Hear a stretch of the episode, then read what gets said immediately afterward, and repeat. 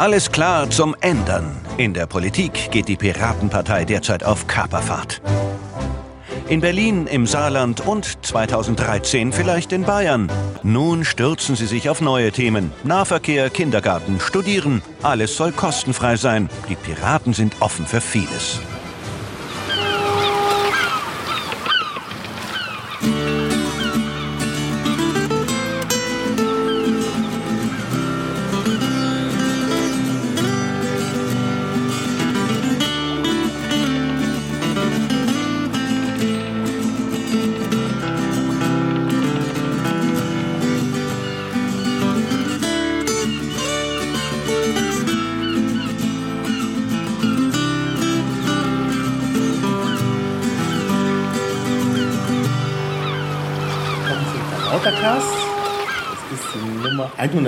Genau. Und ich sitze hier mal wieder in Oberfranken mit Benjamin Stöcker. Hallo Ben. Hallo Maha. Ja Ben, wer bist du eigentlich? Wir haben ja lange nicht gepodcastet. Die Hörer werden sich gar nicht mehr an dich erinnern.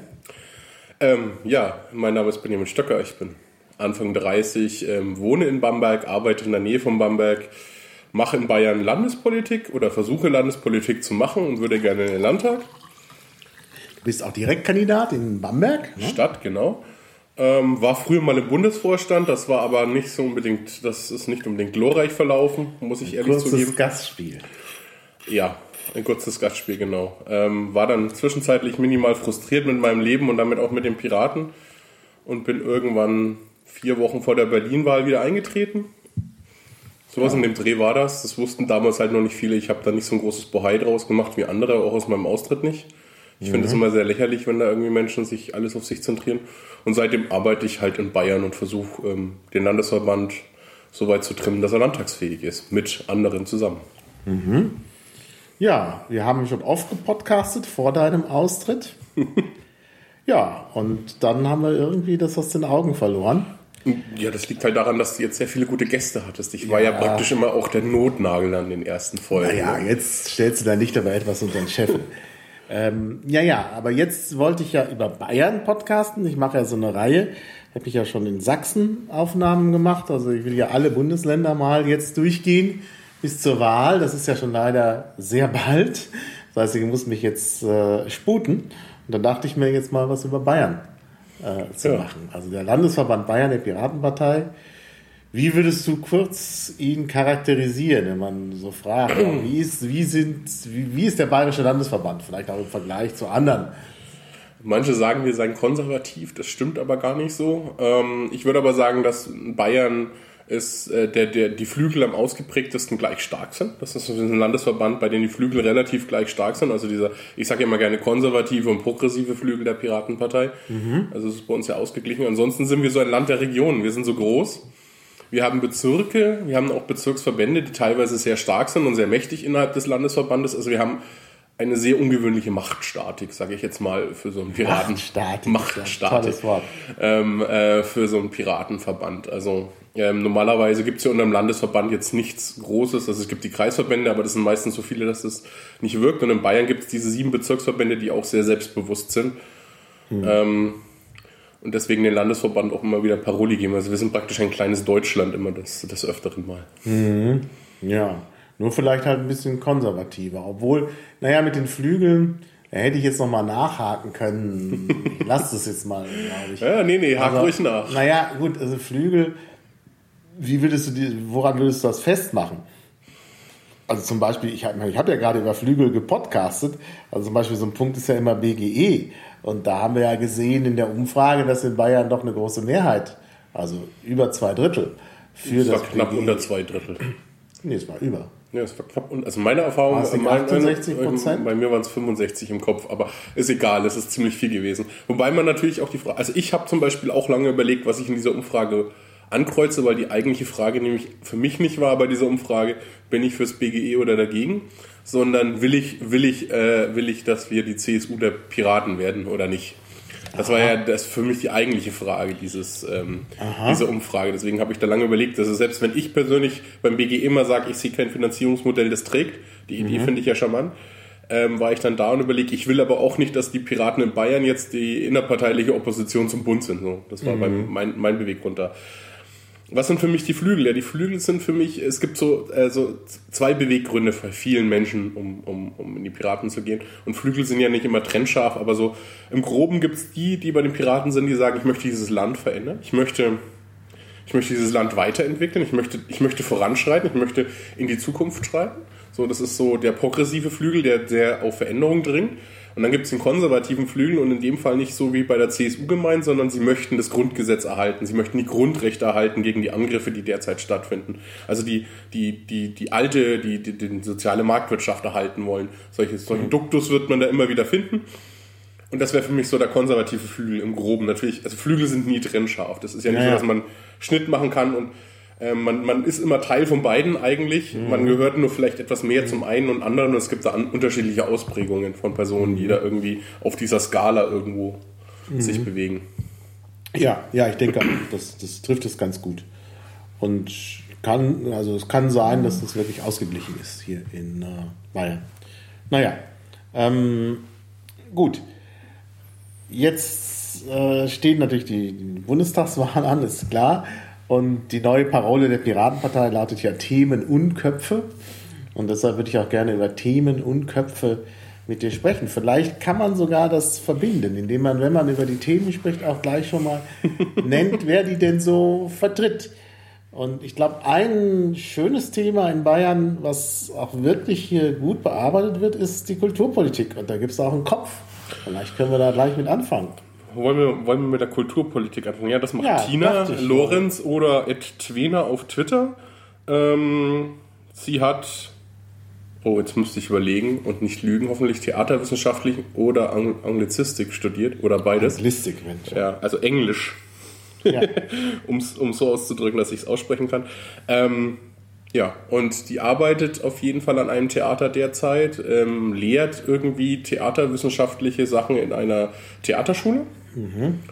Äh, und äh, hat für uns das äh, Kulturprogramm geschrieben mit Martin Kraus zusammen, aber mir scheint so, dass sie so da, sie ist die kulturpolitische Beauftragte des Landesverbandes, also sie hat äh, da auch offiziell den Hut auf. Das ist eine der wenigen Themenbeauftragten bei uns. Mhm. Und beackert das Thema, trifft sich mit Landtagsabgeordneten und so weiter und so fort. Also die ist auch sehr umtriebig ja, und fleißig. Und, und, so. und was sind die äh, Züge, die wichtigsten Züge der Kulturpolitik in äh, naja, also ein Punkt, ja. den ich ganz charmant finde, aber vielleicht nicht für Sie das Wichtigste ist, also ich hoffe, du podcastest mit ihr drüber, weil sie wird ja, das wahrscheinlich alles korrigieren, was ich sage. Ich will also auf jeden Fall mit ihr podcasten, weil ich wirklich glaube, dass das ein ganz wichtiger Aspekt ist. Ich meine, es geht ja um die Landtagswahl, weil der Landtagswahl ist ja Kultur ganz vorne. Ich meine, was ist äh, Bestandteil von Land, äh, von Landespolitik? Bildung. Natürlich Bildung und Kultur. weil die Infrastruktur. Der, ja, aber so richtig in den Händen der Länder ist halt der Bereich Bildung und Kultur. Mhm. Von daher halte ich das für wichtige, die für dich die wichtigsten Themen beim, bei der Landtagswahl. Und jetzt kandidiert natürlich Twena auch, deshalb werde ich auch mit ihr auf jeden Fall nochmal podcasten. Aber jetzt schon mal so, weil wir einen Gesamtüberblick jetzt geben wollen, ähm, kann man da vielleicht schon, schon wichtige Aspekte. Also ich erwähnen. nenne jetzt einfach mal ein paar Punkte, die bei mir so richtig hängen geblieben sind von dem, ähm, von dem Papier, ist zum Beispiel die Digitalisierung der Kunst. Da geht es äh, unter anderem auch darum, dass eben Kunst und Kultur äh, digitalisiert wird, zum Beispiel die Premieren aufgezeichnet werden und vielleicht später zur Verfügung gestellt werden. Ja?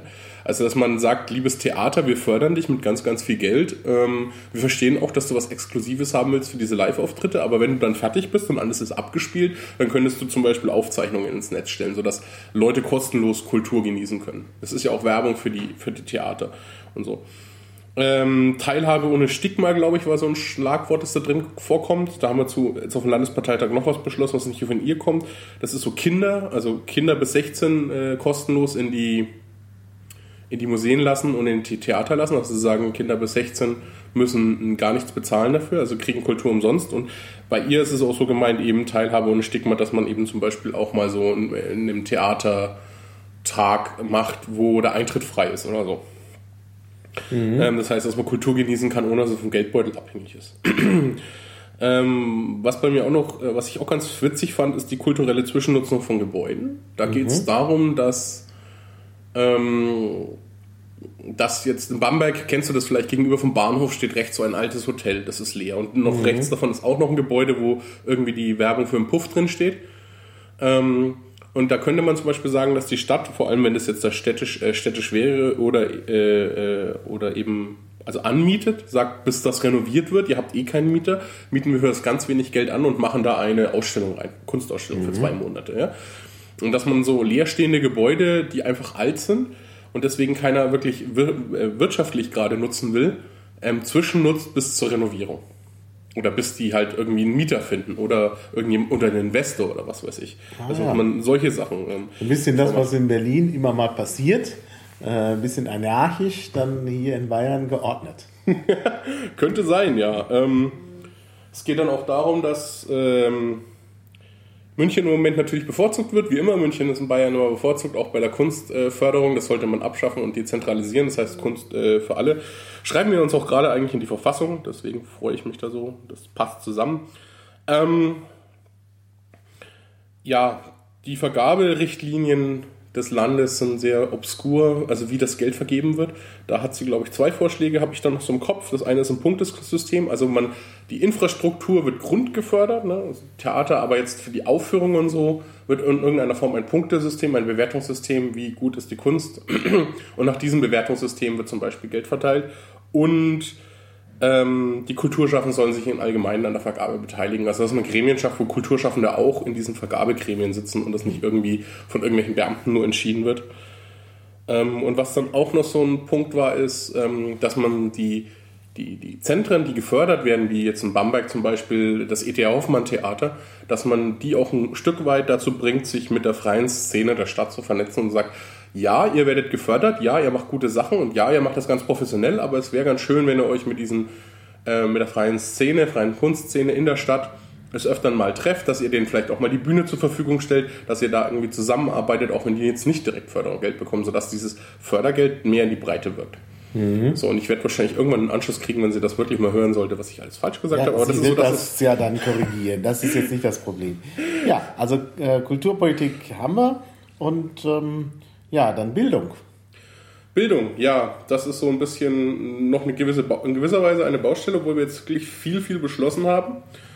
Ähm, wir haben, Pini hat an diesem Landesparteitag, den letzten, einen riesen Antrag. Pini ist aus Mittelfranken, äh, einen sehr langen Antrag eingereicht über mit verschiedenen Modulen, der im Prinzip die Liquid-Schullaufbahn aus NRW ist. Der ist auch ganz viel aus NRW kopiert gewesen. Nur das Wort Liquid hat noch gefehlt, also dieser Absatz über die flüssige Schullaufbahn als solches, aber man will das Klassensystem in gewisser Weise, also in der Oberstufe ein, ein ähm, kein Klassensystem, sondern ein, oh Gott, ich habe es vergessen, wie es heißt, ich müsste jetzt Kurssystem, Kurssystem aufmachen, genau. Mhm. Man will ähm, das Stigma des Sitzenbleibens abschaffen, also dass man solche äh, dynamischen Schullaufbahnen da so hat, steht da so ein Teil ähm, drin man will die Pädagogik verändern, ähm, also eigentlich das, was wir Piraten überall fordern. Also ich wusste nicht, dass es ein Landesverband groß anders macht. Ich, ist uns zum Beispiel nicht aufgefallen. Ich habe das System ja erst verstanden, nachdem es in deinem Podcast mal war und ich ja, angehört hatte. Ja, könnte ich auch verlinken nochmal. Ähm, es ist natürlich, es gibt natürlich Nuancen dabei. Ne? Also äh, diese äh, fließende Schullaufbahn ist in äh, NRW natürlich ein bisschen anders als zum Beispiel in Berlin. Mhm. Ähm, dann denke ich, dass in Bayern ihr wahrscheinlich mehr an dem, an dem NRW-Modell orientiert habt. Also die Anträge sind zum guten Teil aus NRW kopiert gewesen, mhm. aus unserem NRW-Wahlprogramm. Deswegen, ähm, also das sieht man. Also ich habe gelesen, dass, dass Birgit damit dann rumgeschrieben hat. Ich erkenne irgendwie Birgits Handschrift in diesen Anträgen. Ja, ja.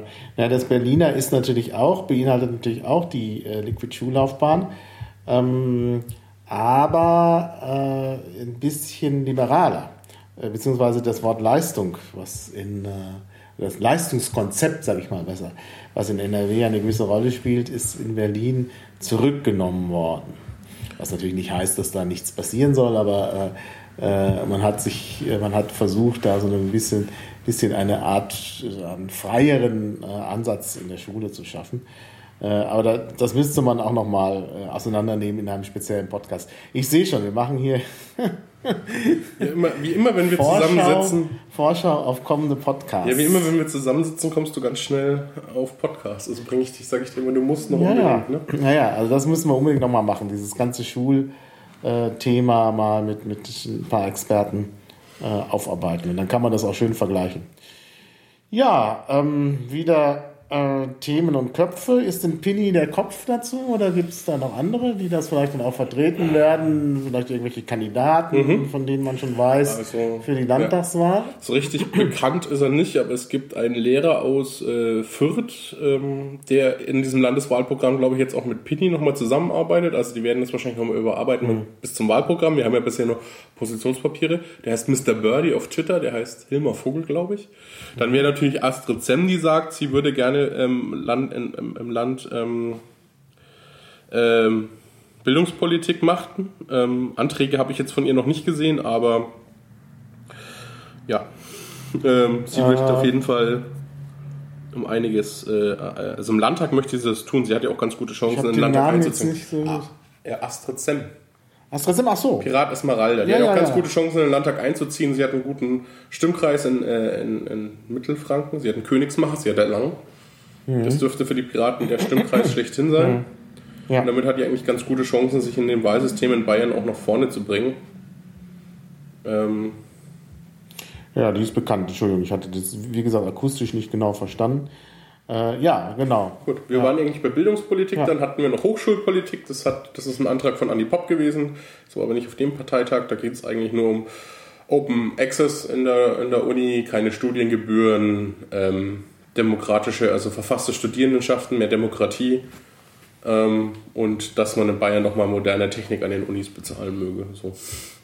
Ja gut, aber Andi Popp will ja nun in den Andi Popp will in den Bundestag. No? Aber das ist der einzige Antrag, den wir zur Hochschulpolitik beschlossen haben. Und Andi Popp, habe ich mir aufgeschrieben, ist der, ähm, ist der Antragsteller gewesen ja. dieses Antrags. Der macht ja auch Hochschule, also er macht, der hat ja früher Bildungspolitik gemacht. Ja, ja, wir müssten vielleicht noch mal kurz erklären, weil das, das, das wissen ja vielleicht manche Leute gar nicht. Also wir haben in Bayern nicht nur die Bundestagswahl, die wir überall haben, sondern ziemlich gleichzeitig auch noch eine Landtagswahl. Eine Woche davor voraussichtlich, es sei denn, die Koalition. Ja, sie könnte ja. heute, während wir podcasten, könnte sie brechen.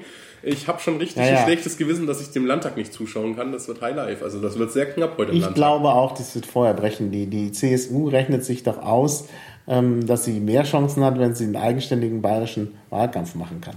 Von ja. daher vermute ich, haben die wenig Interesse, ähm, jetzt da irgendwie da noch zu warten bis eine Woche vor der Bundestagswahl. Also ich habe das Gefühl, da, das, ist, das ist sozusagen Scheitern mit Ansage, weil die ganze Geschichte mit den Studienbeiträgen ja eine Rolle gespielt hat. Dann können wir das auch gleich aufgreifen, das passt zur Hochschulpolitik. Äh, in Bayern ist ja sehr, äh, macht sich ja, also die bayerischen Piraten machen ja viel mit Studienbeiträgen, ne? Studiengebühren, also nicht mit, sondern nee, ja, wir hatten, wir hatten ein Volksbegehren gestartet, wir haben es aber, wir müssen aber auch ganz ehrlich sagen, nicht durchgekriegt. Die Freien Wähler waren dann schneller, das geht nicht ganz so weit wie unseres. Bei den Freien Wählern bleibt der äh, Semesterbeitrag, also der, oh, wie heißt der, der Beitrag für die diese 50 bis 80 Euro, diese Verwaltungsgebühren bleiben erhalten. Mhm. Ähm, aber die Studiengebühren als solches sind abgeschafft. Das Volksbegehren ist durch. Darum geht es jetzt auch im Landtag. Ähm, ähm, jetzt muss der Landtag bald entscheiden, also heute nicht, heute steht es nicht auf der Tagesordnung, heute steht nur ein Eilantrag auf der Tagesordnung. Ähm, da muss jetzt darüber entscheiden, ob er dem Volk zustimmt bei diesem Volksbegehren. Und wenn der Landtag ablehnen wird, dann wird das Volksbegehren zum Volksentscheid und ansonsten ist ja das Volksbegehren erfolgreich gewesen. Ja. Alle wollen sie abschaffen, außer die FDP und die hat im Moment die CSU massiv in der Hand, es sei denn, die CSU lässt die Koalition krachen. Und es mhm. gibt wohl schon Abweichler in der CSU. Deswegen wird es heute schon spannend. Ich schätze mal, heute wird noch eine Mehrheit für die Studiengebühren da sein und die wird knapp sein. So mhm. zwei, drei Stimmen. Und beim nächsten Mal, also wenn dann, wenn, dieses, wenn aber der Antrag vom Volk kommt, dann werden, dann glaube ich nicht, dass die CSU, selbst wenn die noch so auf Fraktionszwang bestehen würde, wenn der Seehofer sagt, wir müssen da jetzt durch, ähm, mhm. der hätte zu viele Abweichler. Deswegen würde er es auch nicht tun. Der würde dann voranschreiten und sagen, wir schaffen das jetzt ab und lassen die Koalition sprechen. Der würde dann offensiv werden, weil sonst wäre er innerparteilich auch beschädigt. Aber noch hält er zurück ja. und versucht es mit Verhandlungen. Also heute ist der 6. Februar. Das wird ja erst in ein paar Tagen online gehen. Sogar etwas mit Verzögerung, weil der andere erst noch äh, online gehen muss. Das wird wahrscheinlich morgen passieren und dann, ja, schauen wir mal. Äh, super, also das ist, äh, also das mit dem Volksbegehren, das muss man sich wirklich mal vorstellen. Ähm, das äh, hat hier wirklich, äh, also da haben die Piraten, glaube ich, schon einige Leute mobilisiert. Denn das in Bamberg zum Beispiel ich weiß nicht mehr, da waren, glaube ich, 19, noch was, ne, waren hier für das Volksbegehren. Also Bamberg war da irgendwie an, an einer der ersten Stellen in Bayern. Ja, wir waren Ergebnis. Platz. Also beim Piratenvolksbegehren waren wir Platz äh, zwei äh, beim, also bei den Unterschriften sammeln. Ja, da Würzburg uns geschlagen und so, oder? Beim, Erlangen, glaube ich, noch. Beim endgültigen Volksbegehren.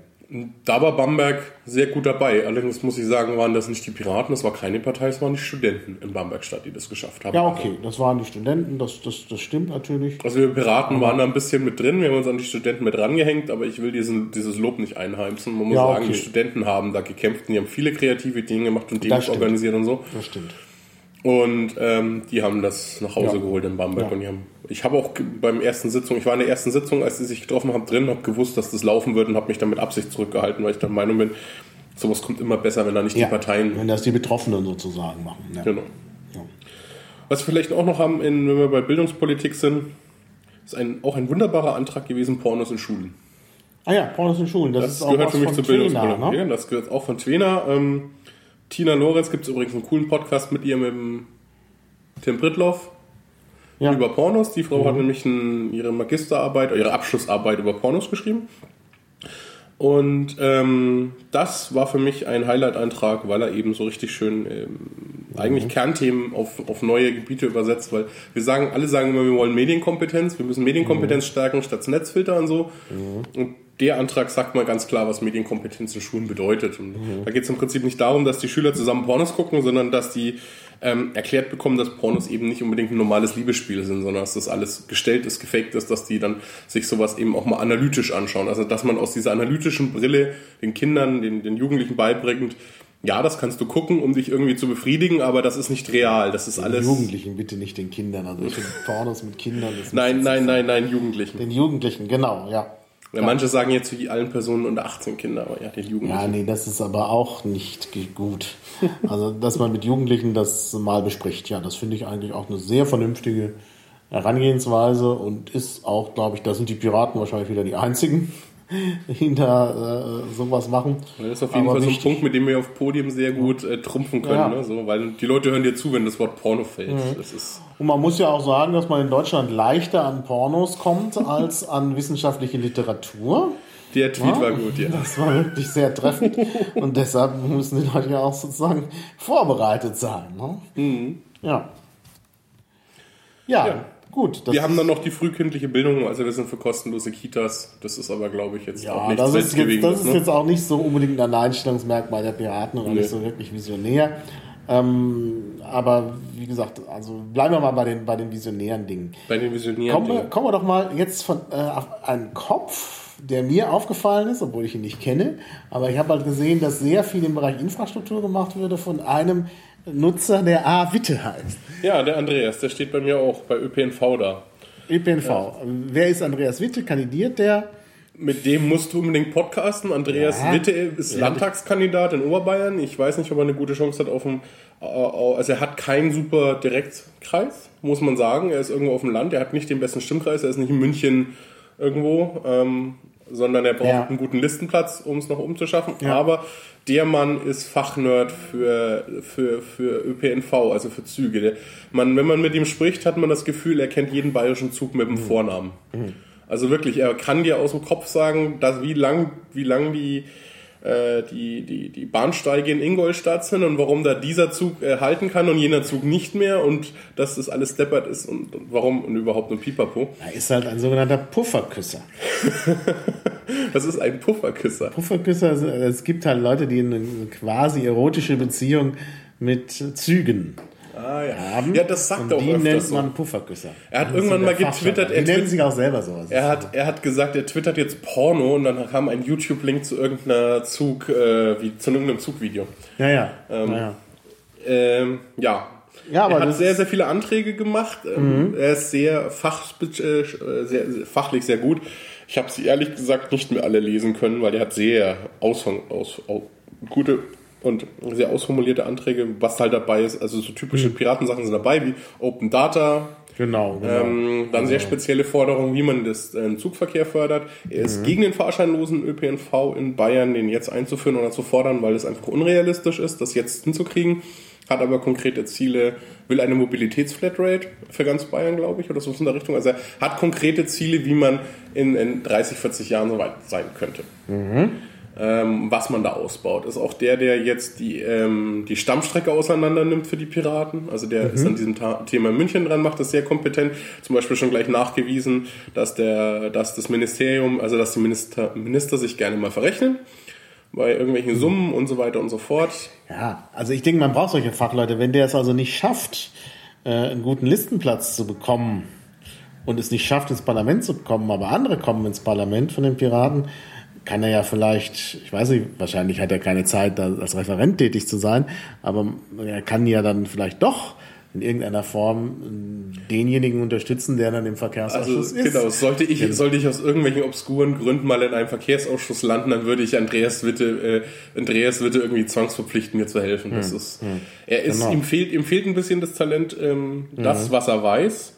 Mhm. Und kann ein bisschen in Visionen zu packen und zu verkaufen. Ja. Das ist nicht seins. Mhm. Ähm, aber er ist echt fit und ich könnte, ich glaube, ich kann, also da kann ich jetzt wirklich nicht viel sagen über dieses Verkehrsprogramm. Ich habe jeden Teil, also viele Teile gelesen, da geht es um, wie fördere ich Züge, ähm, wo muss ich jetzt die Strecke XY elektrifizieren und so.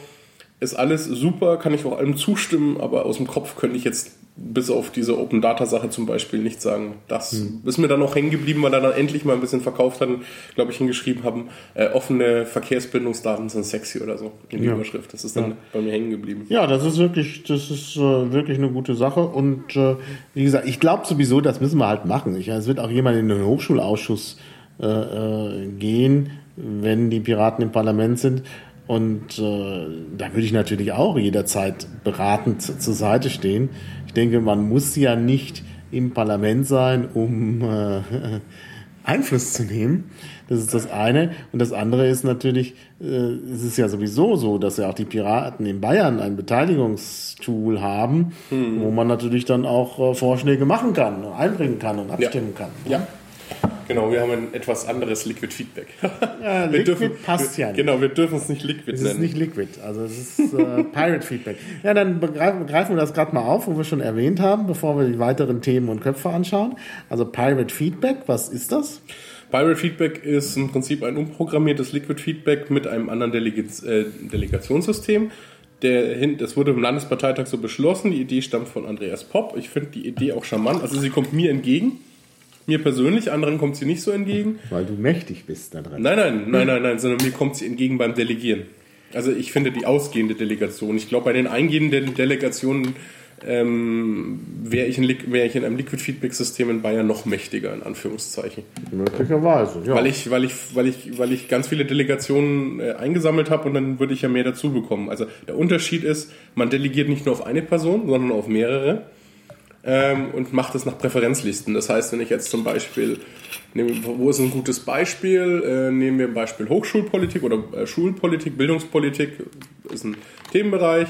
Da delegiere ich dann einfach auf Pinny und danach delegiere ich auf Andreas Pop und äh, danach auf Frau Sem. Nee, Frau Sem ist nicht in dem System, aber das Beispiel. Dann würde ich vielleicht auf Mahat äh, delegieren. Jetzt mal das Beispiel, dann habe ich so vier, fünf, sechs Leute, auf die ich delegiere. Und dann passiert Folgendes mit meiner Stimme. Der erste wenn jetzt irgendwie eine neue Initiative geschrieben wird, ähm, bekommt der Erste in der, in der Reihe die Stimme, der sich für das Thema interessiert und bei der Abstimmung auch. Das heißt, wenn jetzt Andy Pop dafür ist und ist auf Platz 2, dann bekommt der meine Stimme, wenn Platz 1 nicht abstimmt. Wenn aber jetzt dem, auf dem ich in Platz 1 abstimme, bekommt der meine Stimme. Das heißt, die bekommen die Stimme der Reihe nach. Aber die Stimmen werden nicht weiter delegiert wie mhm. Feedback. Das ist dann der, der große Unterschied, der, der mir sehr gefällt. Hm. Weil ich Leuten Fachkompetenz zutraue, aber vielleicht nicht unbedingt Personen-Einschätzungskompetenz. Oder wenn sie halt faul sind und weiter delegiert haben und diese langen Delegationsketten entstehen, glaube ich nicht, dass es da immer um Kompetenz geht. Hm. Vor allem, weil halt ganz viel zum Beispiel so eine Fachdelegation auf einmal über eine globale Delegation rutscht. Mhm. Ja, es gibt eben keine, äh, keine Kettendelegation. Das ist genau, das ist, das ist der Punkt. Dafür habe ich aber mehrere Empfänger. Das kommt jetzt zum Beispiel einer Person wie mir sehr entgegen, mhm. weil ich kenne verdammt viele Leute. Ich kann auch Kompetenzen von verdammt vielen Menschen einschätzen. Das heißt, ich kann dort wirklich sehr, sehr differenziert einstellen, mhm. wo landet meine Stimme mhm. am Ende. Also anderen Leuten, die jetzt nicht so super vernetzt sind und sich super auskennen, kommt das halt nicht hingegen, weil sie es kennen, irgendwie vielleicht von ihrem Stammtisch drei Leute, auf die delegieren sie alles. Und wenn die drei Leute halt nichts gemacht haben, ist die Stimme weg. Ja. Das ist eben der, der Punkt. Das ist ein, eines der Probleme, dass Stimmen leicht verloren gehen. Dann sind am Ende wieder ganz wenig Leute, die äh, nur abstimmen. Und äh, das ist möglicherweise auch ein Nachteil, weil das dann natürlich auch irgendwie so eine Art informelle Delegation ist, wenn man das Abstimmen nur wenigen Leuten überlässt. Mhm. Ähm, und äh, das System belohnt halt tatsächlich, äh, wenn man selber abstimmt. Denn angenommen, ich habe jetzt, sagen wir mal, drei äh, Delegationen auf mich vereint, äh, wenn ich selbst abstimme, dann habe ich ein Stimmgewicht von vier Leuten. Wenn ich aber mhm. nicht selbst abstimme, habe ich auch diese drei ja nicht. Das heißt, die, die, drei, die Delegationen dieser drei gehen an andere oder werden gar nicht, kommen gar nicht zum Tragen, ähm, weil ich nur meine Stimme weiter delegieren kann. Also das ist halt das ist halt das System. Also es ist interessant, sowas würde ich schon sagen. Ich weiß noch nicht. Das muss man jetzt mal sehen. Es gibt es ja noch nicht so lange. Seit wann gibt es das? Seit ähm, September, Oktober, mhm. sowas in dem Dreh. Mhm. Das ja. gläserne Wildbad Kreuz, ne? unser Schlagwort. Ah ja. Ja. ja, es ist schon gläsern, aber man schon, also man sieht schon so ein bisschen die Seilschaften. Also man sieht, wenn man rein kann. man sieht die Seilschaften und äh, ist auch wenig überraschend, wenn man sich diese Seilschaften anschaut. Ähm, also ich habe es mir zeigen lassen. Ah ja. Äh, ja, na gut, ich meine, was, wenn, wenn am Stammtisch darüber gesprochen wird, kann ich ja schlecht meine Ohren zustopfen und eine Augenbinde umsetzen. also es ist halt, das ist halt mit dem, das ist halt diese, diese Sache immer mit dem vermeintlichen Datenschutz. Natürlich ist äh, wird ja darüber gesprochen. Man kann ja nicht verhindern. Ich meine, es soll ja gerade die Diskussion ja. anregen an Stammtischen. In dem Fall dann eine Sache und, des Layer 8. Ne? Ja. Ähm, ich möchte einen Punkt aufgreifen, den du gerade gesagt hast. So, ja, ähm, es tendiert dazu, dass also man, man wird belohnt dafür, dass man selber abstimmt. Ich frage mich, ob das eine schlechte Sache ist im Allgemeinen. Ähm, weil, also bisher ist die Beteiligung höher, hm. gefühlt, ähm, in, in der Abstimmphase. Es liegt auch daran, halt. dass es als ein Liquid Feedback und dann in manchen Kultur, äh, ja, manchen nee, Bereichen nee, dort. Nee, nee, da rechnest du jetzt die Delegation nicht als Beteiligung ein. Ja, ja, ja, ja. also ich meine das eben, also die, die direkte Beteiligung ist bisher höher. Und das ist, würde ich mal sagen, ist durchaus ein Ziel, dass die Leute sich mit dem Thema beschäftigen. Und es gibt bis auf Andreas Witte im Verkehrsbereich keinen so großen Superdelegierten, der in irgendeiner Form wirklich jetzt, sagen wir mal, 30, 40 Prozent bei einer Abstimmung an Stimmmacht hat. Hm. Ja, das ist passiert. Andreas Witte hat das im Verkehrsbereich, aber das ist eine Ausnahmeerscheinung. Mhm. Ähm, ansonsten passiert es da jetzt nicht unbedingt. Und was eben das System bedingt, also das, was du gesagt hast. In Liquid Feedback würde ich jetzt, wenn ich für irgendeinen Antrag bin, stimme ich dafür ab. Mhm. Und eigentlich ist das Schlauste, was ich machen kann, meine Klappe halten, weil alle, die in meiner Peer Group sind und mir überhaupt zuhören, könnten den Antrag sehen und dagegen stimmen. Und damit habe ich weniger Stimmen für meine Seite. Wenn sie dafür stimmen, habe ich nichts gewonnen. Und im mhm. Pirate Feedback ist es genau anders. Ich habe die Motivation zu sagen, hey, guckt mal hier der Antrag mhm. und guckt mal, stimmt selber ab. Um eine Hoffnung, dass mhm. sie dann selber abstimmen und noch ein paar Stimmen auf meine Seite kommen. Ja? Also ja. ich habe ein, ich habe ein, also von, von der Spieltheorie, da müssten wir jetzt mal zeitweise fragen, ist das System eigentlich besser darauf ausgelegt, Beteiligung zu schaffen? Ja, es ist, ja, ja, klar, Delegation wird ja nicht belohnt, sondern eigentlich bestraft, weil man Stimmgewicht ja, verliert. Übertrieben. Das ist schon ein System, was die direkte Teilnahme fördert. Es ist also tatsächlich, man kann fast sagen, ähm, dass es mehr auf Seiten der Basisdemokratie steht. Das war wahrscheinlich auch der Grund, warum man es gemacht hat. Ich weiß eben nur nicht, ob es letztlich gut ist. Ne? Da finde ich ja, ich bin ja mehr dann doch irgendwie auch für äh, eine Ausrichtung in Richtung de äh, repräsentativer Demokratie, wenn es da um Fachfragen geht. Aber, aber wie gesagt, das äh, muss man halt sehen. Also wie es sich hinterher ausgeht. Also was, was ich auf jeden Fall für schlecht halte, ist, wenn hinterher nur ganz wenige Leute äh, wirklich sich beteiligen und das soll natürlich nicht sein. Ne? Hm. Und das muss man halt sehen, wie sich das ausgeht, wenn da erstmal einige Zeit vergeht und auch viele Anträge kommen. Ja, wir hatten die hohe Antragsphase jetzt. Aber da ist es gut gelaufen. Jetzt haben wir keine im Moment, weil einfach kein guter Zeitpunkt mhm. dazu ist. Ich werde jetzt, wenn ich wieder Zeit habe, wahrscheinlich mal wieder an Landtagsanträge da reinkippen. Mhm. Also dass ich irgendwas aus dem Landtag nehme und da reinkippe ja. in dieses System. Aber wie, äh, wie schon gesagt, es zeigt sich schon, dass es gut ist, so ein, so ein System zu haben. Weil einfach auch der, wir haben es ja beim, beim Landesparteitag gesehen, es ist einfach auch besser vorbereitet. Die Leute wissen plötzlich schon, worum es geht und, und, und stimmen ab. Äh, auf dem Landesparteitag und das war ja auch ein Landesparteitag, der irgendwie, wo, wo alles so durchgeflutscht ist. Irgendwie. Das liegt bestimmt auch an dem Tool. Also ich finde, man sollte das. Es lag, auch an der, es lag auch an der Sortierung. Also wir haben, das gab so eine Umfrage, wo man äh, angeben konnte, eine Lime-Server-Umfrage, wo man angeben konnte, dieses Thema ist mir wichtig, unwichtig und ich bin dafür, dagegen den Antrag oder habe keine Meinung. Mhm. Ähm, und die ersten zehn Anträge sind zum Beispiel nach Zustimmung ausgewählt worden und hatten alle in dieser Umfrage über 80% Zustimmung. Mhm. Das heißt, du hast gewusst, die ersten zehn Anträge werden rutschen. Mhm. Ähm, und du hast auch bemerkt, dass als dann dieser Teil kam, wo wir irgendwo in der Mitte waren, wo in der Umfrage, so, wo es dann so 50-50 stand, dann wurde der Parteitag auch zäher. Mhm. Also das lag halt auch daran, dass wir wirklich konsequent nach oben sortiert mhm. haben, wo wir gesagt haben, das wird angenommen. Ja? Und ähm, der Teil war dann ein bisschen zäh mhm. und die Redeordnung war gut. Mhm. Das war auch so ein Punkt. Diese, diese neue Redeordnung, die wir dann uns da überlegt haben, ähm, an die Pop und ursprünglich hatte ich da die Idee ja mal auf der Open Mind oder nach der Open Mind 10, 9, 8? Nee, 8 nicht, 9 oder 10, glaube ich, oder 11. Also, musst du die auch nochmal erklären. es geht, äh, die Redeordnung, das wird hoffentlich am Bundesparteitag auch kommen, ist, wie kriege ich es fair hin, äh, eine Diskussion zu gestalten, ohne dass alle reden dürfen. Und natürlich muss man die Redeliste dann begrenzen. Also die hm. Anzahl der, die zu einem Antrag reden dürfen. So, jetzt kannst du das rein per Zufall machen zum Beispiel. Das wäre fair, so machen das die Grünen. Wirft man sich ein, wird ausgelost. Mhm. Ne?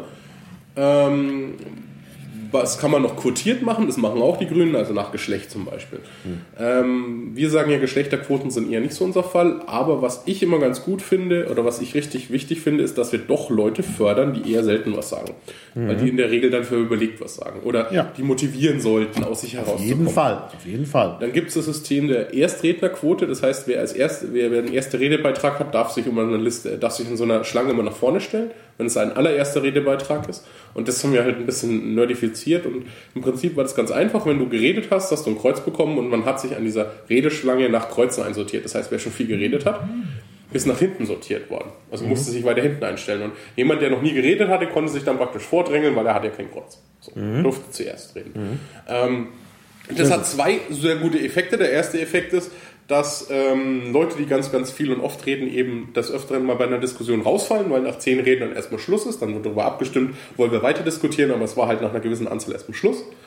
Ähm, mhm. Das ist der erste Vorteil. Und der andere Vorteil ist, dass man, das habe ich auch an mir bemerkt, man benutzt ein bisschen Geschäftsordnungstricks und im Allgemeinen und überlegt sich das. Also dieses, ich sage das, was der vor mir gesagt hat. Nochmal, so ein MeToo in einer Minute kam so gut wie nicht vor und das spart natürlich massiv Zeit. Also ja. du stehst in dieser Reihe und sagst, okay, der hat es vor mir gesagt, der hat es auch akzeptabel rübergebracht, ich muss nicht nochmal ins Mikrofon gehen, ich spare mir das Kreuz, ja? weil mhm. diese Kreuze bestrafen mich. Ja, ja, klar. Das ist ähm, eine super Idee, finde ich auch. Weil das, das könnte man, das sollte man vielleicht machen. Aber ja, auch was für ein Bundesparteitag. Man ist ja nicht so viel Aufwand. Muss ja nur neben dem Mikrofon einer stehen, der Kreuze macht. Ja, man könnte es halt auch digital machen, um es zu optimieren, weil dann könnte man zwischen neben den gleichen Kreuzern noch auslosen, wer zuerst drauf kommt.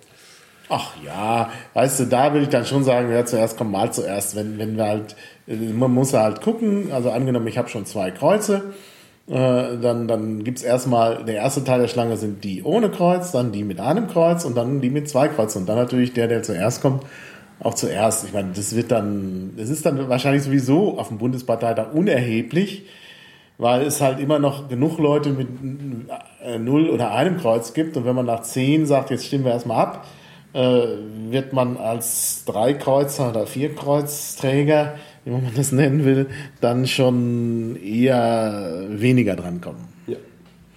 Ich finde das auch mit dem, mit, dem, mit dem Abstimmen nach zehn Leuten, ob man weitermachen will, auch gut, denn äh, äh, das ist ja oft so, je länger die Schlange, umso mehr Wiederholungen gibt es. Und ich kann mir eigentlich nicht vorstellen, dass äh, ähm, ja, dass, dass dann noch so viele Aspekte kommen. Gut, dann gibt es natürlich auch noch die Frage dafür oder dagegen. Das, das hat der ja auch unterschieden. Das haben wir auch getrennt. Meiner Meinung nach muss es nicht sein, hat aber dann am Ende ganz gut funktioniert. Was ja. vielleicht auch noch wirklich massiv Zeit gespart hat, was ich persönlich auch unterschätzt habe, war, sie haben im Prinzip dann Pro- und Kontra-Argumente an die Wand geworfen. Das heißt, von den Redebeiträgen haben sie irgendwie abstrahiert, um was es geht, und haben gesehen, für den Antrag spricht und haben dann diese Stichpunkte, die die Redner gebracht haben, mhm. nochmal hingeschrieben. Mhm. So, du konntest also sehen, was wurde vor mir ungefähr ah, ja. schon gesagt.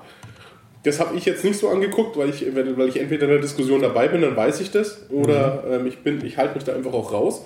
Mhm. Andere haben gesagt, aber sie haben dann nochmal nachgeguckt, oh, das Argument kam schon und haben sich nicht ans Mikrofon gestellt. Genau. Und die Leute konnten dann eben, die konnten es live, es waren Pads, glaube ich, konnten es live einfach auf ihrem Bildschirm mitverfolgen und konnten dann sagen, ah, nochmal kurz vom Abstimmen, ah ja, okay, mich hat jetzt mehr überzeugt. Das schien den Leuten, also es kam bei einigen Leuten sehr, sehr gut an. Ich finde das auch gut. Ich konnte es jetzt nicht so verfolgen, weil ich ja, äh, weil ich ja das Ganze am Livestream gesehen habe. Da konnte man nicht immer äh, den, äh, den Bildschirm sehen, also den Bildschirm, den, die Leinwand sehen.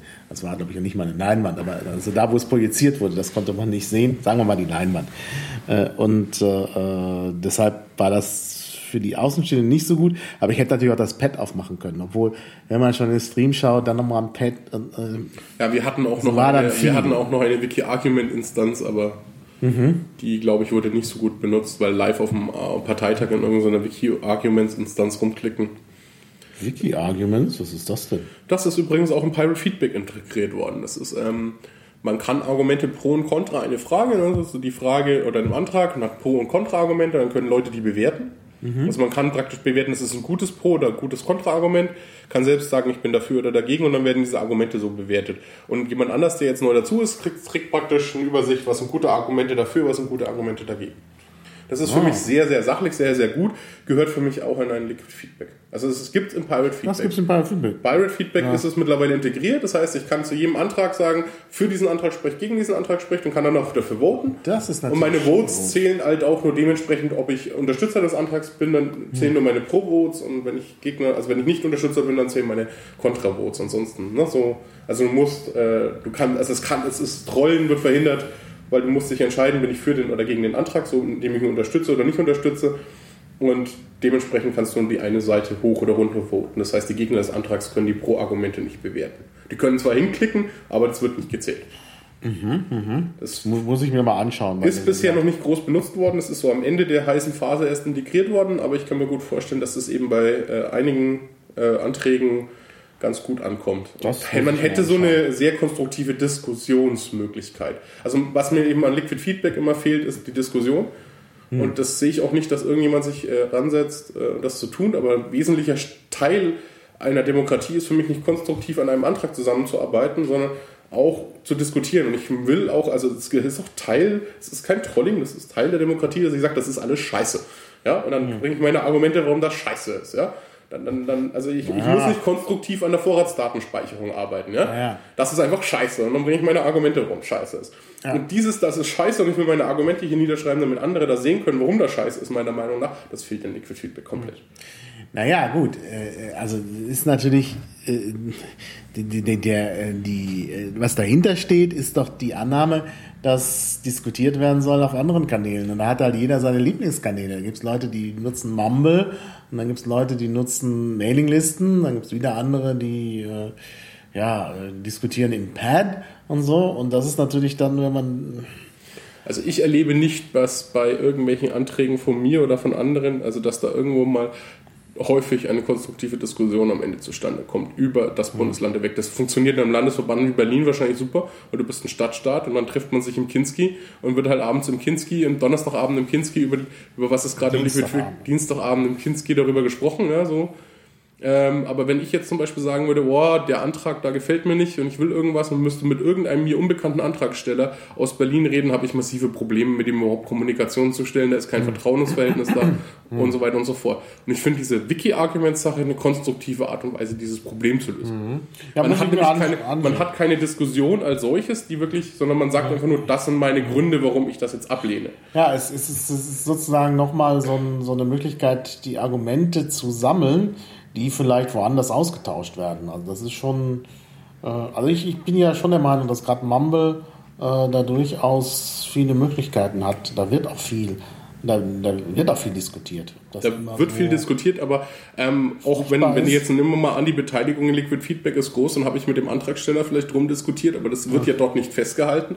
Und jetzt stimmen dort, nehmen wir mal an, nehmen wir einfach mal an, ich habe von den, äh, von den 1000 Stimmen, die da abgegeben werden, vielleicht 100 erreicht, weil das ist der Antragsteller, mit dem konnte ich diskutieren. Und 900 Stimmen konnte ich gar nicht erreichen, weil die, die sehen den Antrag und bewerten den Antrag sowieso erst in der Abstimmphase. Dann ist ja, ne, also, und durch so, Ja, hier unten sind die Argumente, könnten die sich das durchlesen. Ich hätte wenigstens eine Chance, meine Argumente diesen 900 Menschen oder 500 Menschen mit 400 Delegationen in irgendeiner Form vorzubringen, dass sie die sehen können. Die können ja immer nur sagen, aber Könnte ich halt. Ja. Naja, naja, es ist, stimmt, es ist irgendwie so ein, auch wieder dieser Backbone-Charakter, dass die Argumente irgendwo gesammelt werden. Also, ja, muss ich mir anschauen und muss ich mir noch mal eine Meinung bilden, aber klingt irgendwie, äh, klingt gut. Also, ja. muss ich schon sagen. Ähm, nun ist natürlich auch jetzt so, also ich finde, was, was du sagst, stimmt nicht ganz, dass da nicht diskutiert wird. Ähm, es ist ja schon so, dass es Verbesserungsvorschläge gibt. Äh, und äh, äh, na gut, in, den, in diesen Verbesserungsvorschlägen sind nicht immer nur Verbesserungsvorschläge, sondern da gibt es auch Leute, die da irgendwie einfach nur mal kundtun, was sie jetzt meinen. Aber dafür ist es ja nicht gedacht. Ne? Und dann kann man darauf eingehen, also zum Beispiel bei den verkehrspolitischen Anträgen, die ich gemacht habe, gab es sehr viel Feedback in dem Sinne. Und äh, der Text ist jetzt ganz lang geworden, weil du dahinter immer die, die äh, äh, siehst, wie ich dann auf die Argumente der anderen eingehe und das dann halt immer länger wird, äh, während der andere jetzt natürlich gleich bleibt. Also so ein bisschen ist das schon da, aber ich finde das mit den Wiki-Arguments, das muss ich mir anschauen. Das, mhm. das, klingt wirklich sehr spannend. Aber wir wollten eigentlich über Themen ja, und Köpfe ja, reden. Themen und ne? Köpfe, jetzt kommen wir mal wieder zurück. Also Ende des Exkurses, Themen und Köpfe. Ähm, also wir haben jetzt äh, eigentlich schon die wichtigen Landesthemen abgehakt, wie Kultur, oh, Bildung ja. und äh, Infrastruktur. Kann man ja vielleicht auch als Landesthema ja. sehen, wo es auch ein Bundesthema ist. Ja, ja. Ähm, ja, was gibt es denn noch so? Schöne, witze, wichtige Landesthemen. Medienpolitik zum Beispiel. Medienpolitik. Medienpolitik. Ja, ähm, ja, wir wollen die GEZ abschaffen. Das ist doch schon mal was. Gut, das ist natürlich jetzt kein Landesthema. Die Natürlich. GEZ die GEZ ist, ein, ist äh, basiert auf dem ja, Rundfunkstaatsvertrag. Ja, Staatsvertrag. Das ist ein Landesthema. Medienstaatsvertrag wissen da aber alle. Ja, aber die, am, Ende, ja, aber am Ende entscheiden die Landtage. Also es ist Landesthema, ja, es ist richtig, Landeskompetenz. Richtig, Man kann aus so einem Staatsvertrag wenn, auch mal aussteigen. Wenn Bayern ne? sagt, naja, wir wollen nicht mehr. Ja, dann müssen alle anderen folgen. Das ist im Moment beim Rundfunkstaatsvertrag so.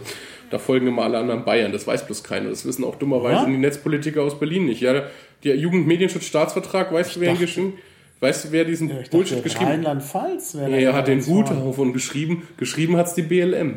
Weil die macht die, B, äh, die BLM, also die Bayerische Landesmedienanstalt, die hat auch dieses äh, Jugendschutz.net unter ihren Kontrollen. Also die BLM Aha. ist der größte, äh, die, äh, die größte Landesmedienanstalt und die hat da ganz viel Macht. Und ich sehe schon, wir machen hier investigativen Journalismus. Also jedenfalls habe ich jetzt was gelernt.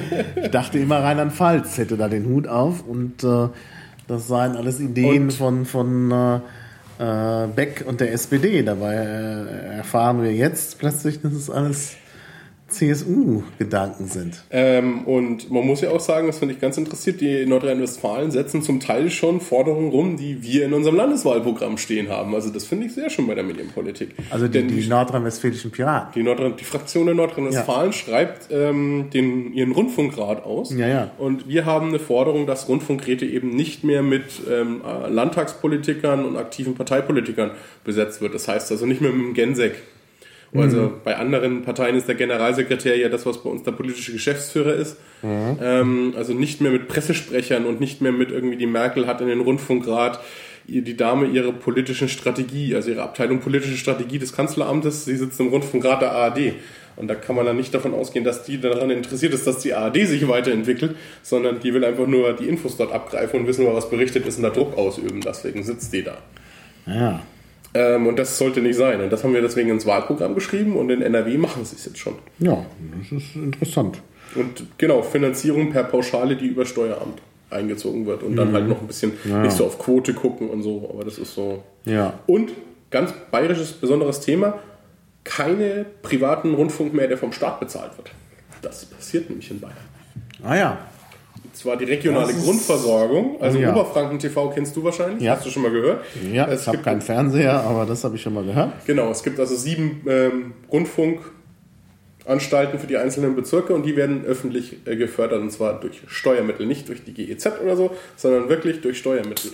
Ja, da ähm, sind wir ja ähm, schon bei dem, was man, was man will, nur halt auf der falschen Seite. Naja gut, ähm, ja, ja, also da hat aber die, die Exekutive ganz klar oder die Legislative ganz klar Kontrolle darüber, über diese Steuermittel. Anders ist ja, das ist ja wie die Kirchensteuer, da kann, wie, der, der, der Bundestag kann nicht äh, bestimmen, wie hoch die Kirchensteuer ist. Mhm. So, und das wäre in dem Fall auch so. Es ist nur der Einz das Einzugsmodell soll sich ändern, weil es datenschutzarm ist.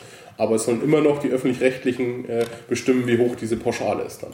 Also diesen, diesen, beziehungsweise dieser Rat, der da im Moment existiert. Ja. Aber in Bayern wird eben, das ist eine Geschichte eben, beim privaten Rundfunk, den hat ja die CSU eigentlich mal eingeführt, ähm, um eine Konkurrenz zum öffentlichen rechtlichen Rundfunk einzusch äh, zu schaffen, weil der öffentlich-rechtliche Rundfunk sind ja alles nur Sozis. Aber nicht in Bayern. Nicht in Bayern, Also der, der bayerische Rundfunk ist ja nun wirklich ein Staats, Aber- fast könnte man, also ich habe immer das Gefühl, ein Staatsrundfunk da zu hören. Aber, aber in Bayern, äh, diese, es gibt direkt das Problem der regionalen Grundversorgung und da man ja privaten Rundfunk wollte, hat man damals den Kabelgroschen eingeführt, hieß das irgendwie. Da hat ein Kabelbesitzer, glaube ich, was bezahlt.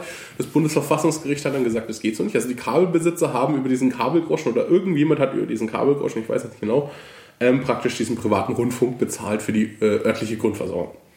So, und dann hat das Verfassungsgericht gesagt, ne, so geht das Fall nicht, oder es war die EU, auf irgendjemand hat gesagt, so geht das Fall nicht. Ihr könnt ja nicht einfach über direkte Finanzierung mit Steuer ähm, und Selbstbehalt und so. So, und seitdem wird es immer schrittweise gefördert. Also das heißt dann immer, die nächsten drei Jahre müssen wir die noch fördern, weil dann danach sind sie wirtschaftlich selbstständig. Und das geht jetzt seit den 80ern so, oder so. Diesmal hat man gesagt, ja, ne ja, denen geht's ja so schlecht, den müssen wir jetzt unbedingt ähm, eigene Satellitenkanäle bezahlen. Also jetzt kriegt Oberfranken TV einen, einen eigenen äh, kan Satellitenkanal im digitalen Satellit, wo sie übrigens den ganzen Tag senden können, aber danach sind sie ja wirtschaftlich tragfähig. So, und das sind Privatunternehmen, die machen Gewinn und sind im Prinzip abhängig. Und wenn wir jetzt schon sagen, wir wollen den öffentlichen Rundfunk, bitte die Rundfunkgeräte unabhängig haben, weil die haben ja die inhaltliche Kontrolle eigentlich, dann kann man sich vorstellen, also wenn ich in so einem Unternehmen sitzen würde, ja, und der, der mir Geld gibt, äh, also meinem Chef Geld gibt, damit der Gewinne macht, ruft an und sagt, ja, also ihre Berichterstattung neulich, da saß ja ein Pirat, ne? Das finden wir aber ja gar nicht so toll. Dann Naja. wird man das verstehen, ne? Nee, man muss dann gar nicht erst anrufen. Ich meine, wir wissen ja inzwischen, dass in Bayern schon mal angerufen wird. ähm, aber äh, man muss dann gar nicht anrufen, weil die Leute die Schere im Kopf haben, würde ich sagen. Ne? Also ich Unmöglich. glaube, äh, diese Wohlgefälligkeit im Bayerischen Rundfunk ist gar nicht so sehr die Einflussnahme. Na gut, der Intendant ist natürlich Ja, Moment, ein strammer da ist ja der bayerische. Rundfunk außen vor, ne? Also das ist ja wirklich das Faszinierende. Das geht ja. Ja, okay, okay. Es ging jetzt um die. Privaten. Ja, es ging um Da kann ich dir Privaten. auch einen Link schenken Ja, äh, ja. von Oberfranken TV, die äh, die FDP interviewt haben zu Studiengebühren. Das sah, also ich hätte, ich hatte, ich hatte das Dauerwerbesendungsschild rechts oben vermisst. Mhm. Das sah wirklich so wie ein gefaktes Interview, wie man sich das selber einkauft. Wenn man so irgendwie ein Interview macht und ein bisschen auf seriöslich für die eigene Webseite so als Partei, genauso sah das aus. Also kritische, richtig kritisches Nachhaken gab es da nicht. Ja, ja, das ist eben genau das Problem bei dieser Staatsfinanzierung. Deshalb äh, muss man da aufpassen. Deshalb ist es schon gut, das irgendwie zu trennen, aber äh, dennoch übersteuern, also so wie bei der Kirchensteuer, was du vorhin gesagt hast. Das ist, glaube ich, der richtige Ansatz, denn das an den Haushalt zu knüpfen, ist sowas von blödsinnig. Ich trage immer meine Geräte mit mir rum. Ne? Also das hat nichts mit dem Haushalt zu tun, sondern mit der Person. Ne? Das ist ja nicht so, dass man äh, irgendwie an einem Haushalt irgendwie äh, sein muss, um äh, ins Internet zu gehen, sondern die neuartigen Empfangsgeräte trägt man halt mit sich rum. Ja, dann hätten wir noch ganz viel Trennung von Staat und Kirche. Also Ja, das ist natürlich für Bayern immer sehr interessant, denn eigentlich hat man ja immer so das Gefühl, dass Bayern äh, sozusagen der allerkatholischste, aller, allerkatholischste äh, Freistaat ist äh, oder gar nicht so frei, jedenfalls nicht von der Kirche. Dann sag mal, Ja, ähm, stillen Tage abschaffen, gänzlich. Ähm, ja, auch von Tina der Antrag, fand ich den Titel finde ich cool, Trennung von Kirche und Disco. Ähm, hat was, im Prinzip sagen wir bitte ja. Also wir verstehen, dass man verbietet, dass auf dem Kirchplatz äh, an solchen Tagen gefeiert wird, das ist in Ordnung, aber doch bitte hier irgendwie, wo es, also wo wo die, wo die Gläubigen in keinster Weise betroffen sind, dann doch bitte wieder nicht. ne? Also dann Naja. stillen Tage abschaffen. Ähm, Staatsleistungen an die Kirche beenden. Das heißt, äh, die Kirche bekommt ja immer noch ganz viel Geld. In Bayern Ja. ist es besonders viel, weil wir haben ja ganz viele Bistümer und so. Ähm, das sollte man vielleicht endlich mal darauf hinwirken. Da gibt es ja so einen Übergangsparagraph, dass wir den vielleicht langsam mal irgendwann ziehen. Ja. Ne? ja, also um da nochmal darauf hinzuweisen, weil das jetzt vielleicht nicht alle wissen, es geht äh, nicht darum, äh, es geht hier nicht um die Kirchensteuer, sondern es geht darum, dass zusätzlich zur Kirchensteuer die äh, kirchlichen Würdenträger, also jetzt nicht die Priester, sondern und Pfarrer, sondern die, die da drüber sind, also Bischöfe, äh, Erzbischöfe und so, die werden vom Staat bezahlt. Die werden einfach vom Staat bezahlt. Ja, da gibt es auch einen Grund dafür. Das äh, hängt mit der Geschichte zusammen. Das war eine Kompensation für die Enteignung von Kirchengütern, die Anfang des 19. Jahrhunderts erfolgt ist. Ähm, Ja, die Enteignung war da, das ist Ja, später eingeführt worden. Äh, Ich weiß jetzt nicht mehr genau, wann es eingeführt worden ist. Der eigentliche Grund war aber was anderes. Ja, Das dann erzähle. Also das, was ich mal gehört habe, was der eigentliche der Grund war, das ist ganz faszinierend, fand ich ganz faszinierend. Ist, damals hat man eben die ganzen Bischöfe und, und, und also die, die, die zweite und dritte Reihe der Kirche, das waren Adelige. Also die Zweitgeborenen und Drittgeborenen und Viertgeborenen, die haben ja kein Eigentum bekommen und dann hat man die halt in die Kirche abgeschoben und dann waren die ihr Leben lang versorgt. So. Und auf einmal gab es Demokratie. So. Ähm, wer versorgt jetzt diese Kirche? Also wer versorgt meine Verwandtschaft? Und da war das im Prinzip so, der Deal, dass die bezahlt werden, lag in guten Teilen eben daran, also äh, war irgendwo so, passierte irgendwo so ein Übergang in die Demokratie, als ja, deine Verwandtschaft bezahlen wir jetzt noch und dann ist ja gut. So war das gedacht. So, so, ja, wir machen das jetzt 30, 40 Jahre, dann sind die alle tot und dann ist gut. Ne, so, so ein bisschen in die Richtung ging das so. Ja, da hat man nur versäumt, dass bei der Kirche immer alles für die Ewigkeit ist. Ja, ähm, gut, das mag ein Aspekt sein, aber der offizielle, äh, die, der offizielle Grund war tatsächlich Wiedergutmachung für die Enteignung. Okay. Äh, Habe ich jetzt was Ich gelernt? weiß jetzt nicht mehr genau, wann es eingeführt wurde, müsste ich jetzt nachschauen. Wenn ich, nicht, wenn, ich's noch dran, wenn ich noch dran denke, kommt es in die Shownotes, sonst müssen die Leute selber forschen. Äh, aber es ist eben schon sehr lange, äh, über 100 Jahre und jetzt wäre es mal wirklich Zeit, damit Schluss zu machen. Aber das wird ein Geschrei geben. Aber gut, die Piraten können sich das leisten, die regieren ja jetzt nicht. ne? Ähm, und der, der letzte Punkt ist das kirchliche Arbeitsrecht äh, abschaffen, glaube ich, steht drüber oder zumindest einschränken, einschränken was. Also der Punkt ist, ähm, der Antrag ist von mir und ich verstehe, warum man sagt zum Beispiel, naja, so einen homosexuellen Priester, das finden wir jetzt nicht so prickelnd. Ja, das ist irgendwo so nah an den Gläubigen dran, dass man sagen muss, da muss ein gewisser Wertegrundsatz vorhanden sein. Was ich nicht verstehe, ist, warum ein homosexueller Lehrer gefeuert wird oder eine lesbische Kindererzieherin oder ein homosexueller Kinder, also dass, dass Leute, ein homosexueller Al- Altenpfleger, ja, also dass, dass Leute aus, äh, aus den kirchlichen äh, aus den kirchlichen Einrichtungen gefeuert werden, weil sie jetzt nicht nach kirchlichen Maßstäben leben. Und das sind Einrichtungen wie die äh, Altenpflege und so, wo das Geld hauptsächlich nicht von der Kirche kommt, sondern vom Staat. Das heißt, ich bezahle diese Kirche dafür, dass sie Altenpflege betreibt, weil die, die, die machen Gewinn sogar in der Regel, zum Beispiel in den Altenpflegehäusern. Das, das ist für die ein Unternehmen, wo die Gewinn machen. Und ich sehe es in keinster Weise ein, dass die da irgendwo so eine zweite Moralapostelschiene laufen lassen können und sagen können, ja, du hast dich entscheiden lassen und heiratest wieder. Nee, nee, dann bist du hier weg. Ja, und das ist noch ein anderer Grund. Wir sagen zum Beispiel, wir möchten Integration. Ähm, also als Muslime musst du in Deutschland nicht Altenpfleger werden, du musst auch nicht, also Krankenschwester geht's vielleicht noch oder Krankenpfleger, du musst, darfst aber nicht Altenpfleger werden, schon gar nicht Kindergärtner, denn du kriegst keinen Job. So, in Bayern ist es, äh, ist es ganz schlimm. Die, die, die Träger der, der Kindergärten sind Kirchen in der Regel, ganz oft.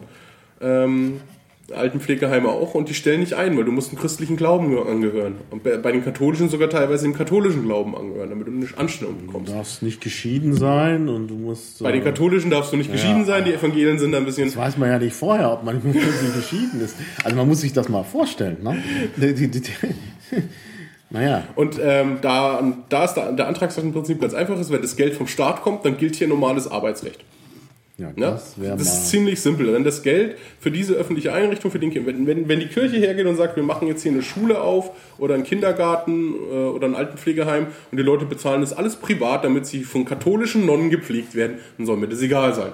Ja, dann ist das irgendwie ein Marktvorteil. Ja. Wenn ich aber sage, da geht mein Geld hin, also mein Pflegegeld und da geht das Geld von meiner Kommune hin und die bezahlt diesen Kindergartenplatz und die bezahlt diese Kindergärtnerin, dann sehe ich das nicht ein, dass die Kirche da irgendwie nochmal einen Moralapostel oben drauf spielt, weil wir haben dafür ein großes Wertesystem, wir haben ein Arbeitsrecht und das sollte dann da auch gelten, vor allem wenn Geld hinfließt. So, Sehr richtig. Die Grenze würde ich einfach ziehen. Also und das, das steht auch in diesem Antrag. Das ist sehr, sehr richtig. Und äh, klar. Also im Grunde kann man sogar sagen, ist ja ganz gut, wenn die Kirche dann vom Staat äh, Geld bekommt für solche Sachen, damit eben da sie auch nicht äh, machen kann, was sie will.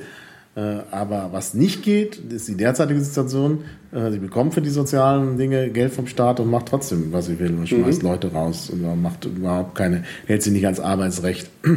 Das ist, das ist ganz, ganz seltsam. Also da muss sich wirklich was tun. Ich denke, das, das ist auch nicht so ganz so utopisch, äh, das durchzusetzen. Also das könnte man auch leicht mit Koalitionen hinbekommen. Ja, aber gut, das muss Ja. uns jetzt nicht interessieren, weil die Koalition ja noch nicht steht. Wir hätten jetzt noch als Themen Parlament, ähm, Demokratie hätten wir noch und äh, Asyl- und Flüchtlingspolitik und Drogenpolitik fällt mir da so auf. Ja, dann frage ich einfach Familien- und mal. Geschlechterpolitik, obwohl ich jetzt, die haben das gerade, während wir podcasten, wird das Wiki neu sortiert. Ah, ja. Deswegen bin ich jetzt etwas äh, verwirrt äh, über die Überschrift. Also ich vermute mal, Familien- und Geschlechterpolitik deckt sich so ein bisschen mit dem Grundsatzprogramm der Bundespartei, oder? Ja, okay, ähm, da steht nichts drunter. Ja, doch, ich glaube, das deckt sich.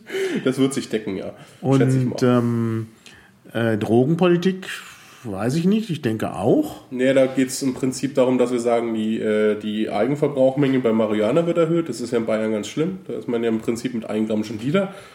Ähm, also diese, diese Menge, vor der die Polizei dich einfach laufen lässt, ähm, passiert ja in Berlin. Oder das Zeug wegnimmt und du musst zum Drogentest, aber es passiert erstmal nichts strafrechtlich Relevantes, was eingestellt wird. Dann Drug-Checking soll ermöglicht werden. Ähm, und wir wollen halt in den Bezirken, die Bezirke machen bei uns die Drogen, äh, die Suchtkrankenhäuser, also die Bezirkskrankenhäuser machen die Suchtsachen und man soll halt die ganze ähm, Suchtpolitik nicht so auf Repressionen ausrichten, sondern aus im Prinzip steht das drin, was im Bundesprogramm drin steht, so was man auf Landesebene runterbrechen kann. So habe ich es verstanden. Ähm, wir können ein bisschen über das Parlament reden. Das wäre nämlich mein Antrag. Ja. Da wüsste ich mal wenigstens, Das was, was ist, steht. äh, das macht man. Wir wollen ja Themen und Köpfe jetzt auch mit deinem Kopf mal was verbinden. also, Bens Kopf Bens Kopf, ja. Ähm, steht und fällt. steht und fällt mit dem Parlament. Ja, dann sag mal. Ja, ich habe den Antrag mit Spinni zusammengeschrieben, also mit Christina Grandrath. Das ist die stellvertretende Landesvorsitzende. Ja, also wir haben in Bayern ganz viele starke Frauen. Ähm, die übrigens immer komische, also die, die, die einen Großteil alle im Landtag wollen. Das finde ich faszinierend. Ja, ist auch richtig. Also ich finde ja, Landespolitik ist schon, wird meistens unterschätzt. Ich meine, gut, im Land passieren auch die Dinge, die mich interessieren, nämlich Kultur, Bildung. Ne? Und deshalb, deshalb äh, finde ich Landespolitik auch spannend. Ja, ähm, worum geht's? Ähm, wir Piraten, also was, was mir in letzter Zeit aufgefallen ist, wir sind Piraten, sagen wir mal, wir sind ein Update für die Demokratie und wir sitzen jetzt in vier Landesparlamenten und gerade in dem Punkt liefern wir null. Und damit meine ich jetzt nicht, wir haben selbst bei uns keine SMV eingeführt, weil das interessiert den Otto-Normalwähler jetzt erstmal nicht, sondern wir liefern relativ wenig in, in der Sache, ähm, wie wollen wir die Demokratie verändern. Also wir haben da SMV müssen wir noch erklären. Äh, Ständige Mitgliederversammlung. Ich verlinke es. Hattest du keinen Podcast dazu? Nein, ist ja noch nicht. Es heißt zwar, ich sei eine Dauerwerbesendung für Liquid Feedback, aber hm, zur SMV hatte ich noch nichts, aber kommt wahrscheinlich noch. Okay. Ähm, und ich fand, wir haben da bisher relativ wenig geliefert. Also in Bayern haben wir, wie wollen wir die Demokratie, dieses Wahlsystem verändern, haben wir schon einiges. Aber mir fehlt da ein bisschen das Visionäre. Mir hat das Visionäre gefehlt. Und dann habe ich mich hingesetzt und gesagt, okay, im Parlament, da kann, man, da kann man richtig visionär sein, weil das Parlament, das, funktio- das ist eigentlich, wenn man es ansieht, sehr grotesk. Das funktioniert wie im 18. Jahrhundert. Ja. Also wie das erste amerikanische Parlament so funktioniert im Moment immer noch jedes deutsche Parlament. Das ist unglaublich. Ähm, der erste Punkt, den ich dann aufgeschrieben habe, war erstmal so was ganz Unabhängiges, so ein starkes Parlament, dass man eben juristischen Dienst hat, wissenschaftlichen Dienst, also dass das Parlament sehr, also dass man sehr auf diese Gewaltenteilung achtet. Das habe ich ja schon mal ins Grundsatzprogramm geschrieben, da steht es ja auch schon drin. Also den Antrag hatte ich ja damals gestellt in Bingen noch. Und ähm, das jetzt mal ausformuliert, ähm, dass man das Parlament stärkt, dass es eine starke Parlamentsverwaltung gibt, dass den Parlamentariern von einer unabhängigen Verwaltung zugearbeitet wird, dass die ihre Gesetze da mal reinkippen können und dann kriegen die eine unabhängige Meinung, welche Auswirkungen hat dieses Gesetz und so, sodass man eben die Gesetzesarbeit aus der Exekutive rausnimmt. Der, der Lauer hat da was sehr Gutes gesagt, ne? Wer, wer ist denn bitte Herr oder Frau Referentenentwurf? Ähm, das ist ja genau darauf gemünzt. Also so äh, in Berlin ist es ja krass, in Bayern ist es noch ziemlich gut. Da kommen sehr viele Gesetzesanträge auch aus der Opposition. Das ist ein bisschen anders als in Berlin, aber äh, man braucht ein starkes Parlament mit vielen, also die Parlamentarier brauchen viel Zuarbeit und viel, müssen stark genug sein, um aus ihrer ähm, eigenen Kraft Gesetzesanträge zu schreiben und nicht zu sagen, liebe Staatsregierung, du mögest doch mal bitte einen Gesetzesantrag schreiben, damit wir den hier beschließen können. Das ist, also solche Anträge, da schüttel ich immer mit dem Kopf. Ich mir denke, das ist eigentlich eure Aufgabe. Dazu müssen die aber auch gut ausgebildet, also genügend Ressourcen haben. Wie gesagt, ähm, starke Parlamentsverwaltung, es gibt so zentralen Dienst, der macht diese das Grundlegende und dann gibt es eben den parlamentarischen Dienst, den gibt es fast überall und dann bräuchte man vielleicht noch einen wissenschaftlichen Dienst, den gibt es zum Beispiel im Bundestag. Und auf europäischer Ebene gibt es noch was, das heißt, der juristische Dienst, der macht nur Jura. Also der sagt sich nur ein Gesetz an und sagt, das sind die juristischen Auswirkungen. Dieses Gesetz müsstest du vielleicht auch noch schauen, weil da steht genau das Gegenteil schon drin. Also der gibt dir praktisch nur solche Einschätzungen, den Parlamentariern. Ähm, ein wissenschaftlicher Dienst dürfte durch den Bundestag bekannt sein, der macht halt so Gutachten und so. Ähm, Und da muss man die Fraktionen mit Geld ausstatten. Das steht noch in diesem Antrag drin. Der zweite Punkt, das habe ich dann das transparente Parlament genannt. Das ist, dürfte jetzt eigentlich so sein, was die Piraten zum Großteil können. Wir wollen, dass die Ausschüsse öffentlich sind. Wir wollen, dass die Abgeordneten die Nebeneinkünfte ähm, offenlegen und ihre Vereinsmitglieder offenlegen. Und da steht dann auch die Selbstverpflichtung drin, dass wir das selbst tun werden, wenn wir in Parlament kommen, unabhängig von der gesetzlichen Verpflichtung. Dass die Fraktionen die Verwendung der Gelder offenlegen. Ähm, dass es ein Lobbyistenregister gibt mit welchen äh, Bedingungen. Das ist ungefähr das, was auch mit das Liquid gelaufen ist. Die Bedingungen standen in einem extra Antrag, aber dass es ein Lobbyistenregister gibt im Landtag, dass die Fraktionen öffentlich tagen sollen. Sind da kein Lobbyistenregister im Bayerischen Landtag? Nö, nicht, dass ich wüsste, gibt es ja nicht mal im Bundestag, glaube ich. Doch, also im Bundestag weiß ich, dass es sowas gibt, weil äh, ähm, der Chaos Computer Club zum Beispiel eine Lobbyvereinigung ist und äh, die müssen sich melden, beziehungsweise müssen dann auch melden, wer die Vertreter sind, die sozusagen dauerhaft in den Bundestag gehen dürfen. Die kriegen ja entsprechende Ausweise und das ist auch, auf, äh, das ist auch öffentlich aufgelistet. Ich weiß zwar nicht ich genau. Ich glaube, das heißt nicht Lobbyistenregister. Ah ja. Das ist anderes, oder? Das ist also, du, kriegst ein, du kriegst einen Hausausweis auch ohne, dass du in diesem Register stehst. Naja. Und so. Naja, und beim Bayerischen Landtag ist es sowieso so, dass man da einfach rein kann. Das, ist, es gehört sich auch so. Ich finde, das ist, äh, ist auch im Abgeordnetenhaus so in Berlin. Ähm, das ist beim Bundestag halt immer noch ein bisschen schwieriger. Wenn ich da einfach aufmarschiere und sage, ich will jetzt hier rein, ist es ein bisschen schwieriger. Äh, während, äh, das geht auch am Ende. Aber wie gesagt, beim, äh, sowohl beim Bayerischen Landtag wie beim Abgeordnetenhaus fand ich es immer sehr entspannt. Ich finde sogar beim Bayerischen Landtag ist es noch entspannter. Ja, finde ich auch jedes Mal faszinierend. also denkst, man läuft da rein denkst, und so ist man du denkst, so. äh, jedes Mal, wenn ich da zu Gast bin, du denkst, du wirst da untersucht, aber du hast so einen Koffer drin, da könnten Bomben drin stecken, das interessiert dich gar nicht. Also läufst du einfach durch. Mit, mit Rollkoffer und allem drum und dran. Finde ich auch jedes Mal faszinierend, das stimmt. Ähm, der letzte ja gut, also wenn ich glaube, wenn du da wirklich mit so einem verdächtigen Rollkoffer durchläufst ich, bin, und ich verdächtig schon gemacht. aussiehst und unbekannt bist, ja, du bist ja bekannt.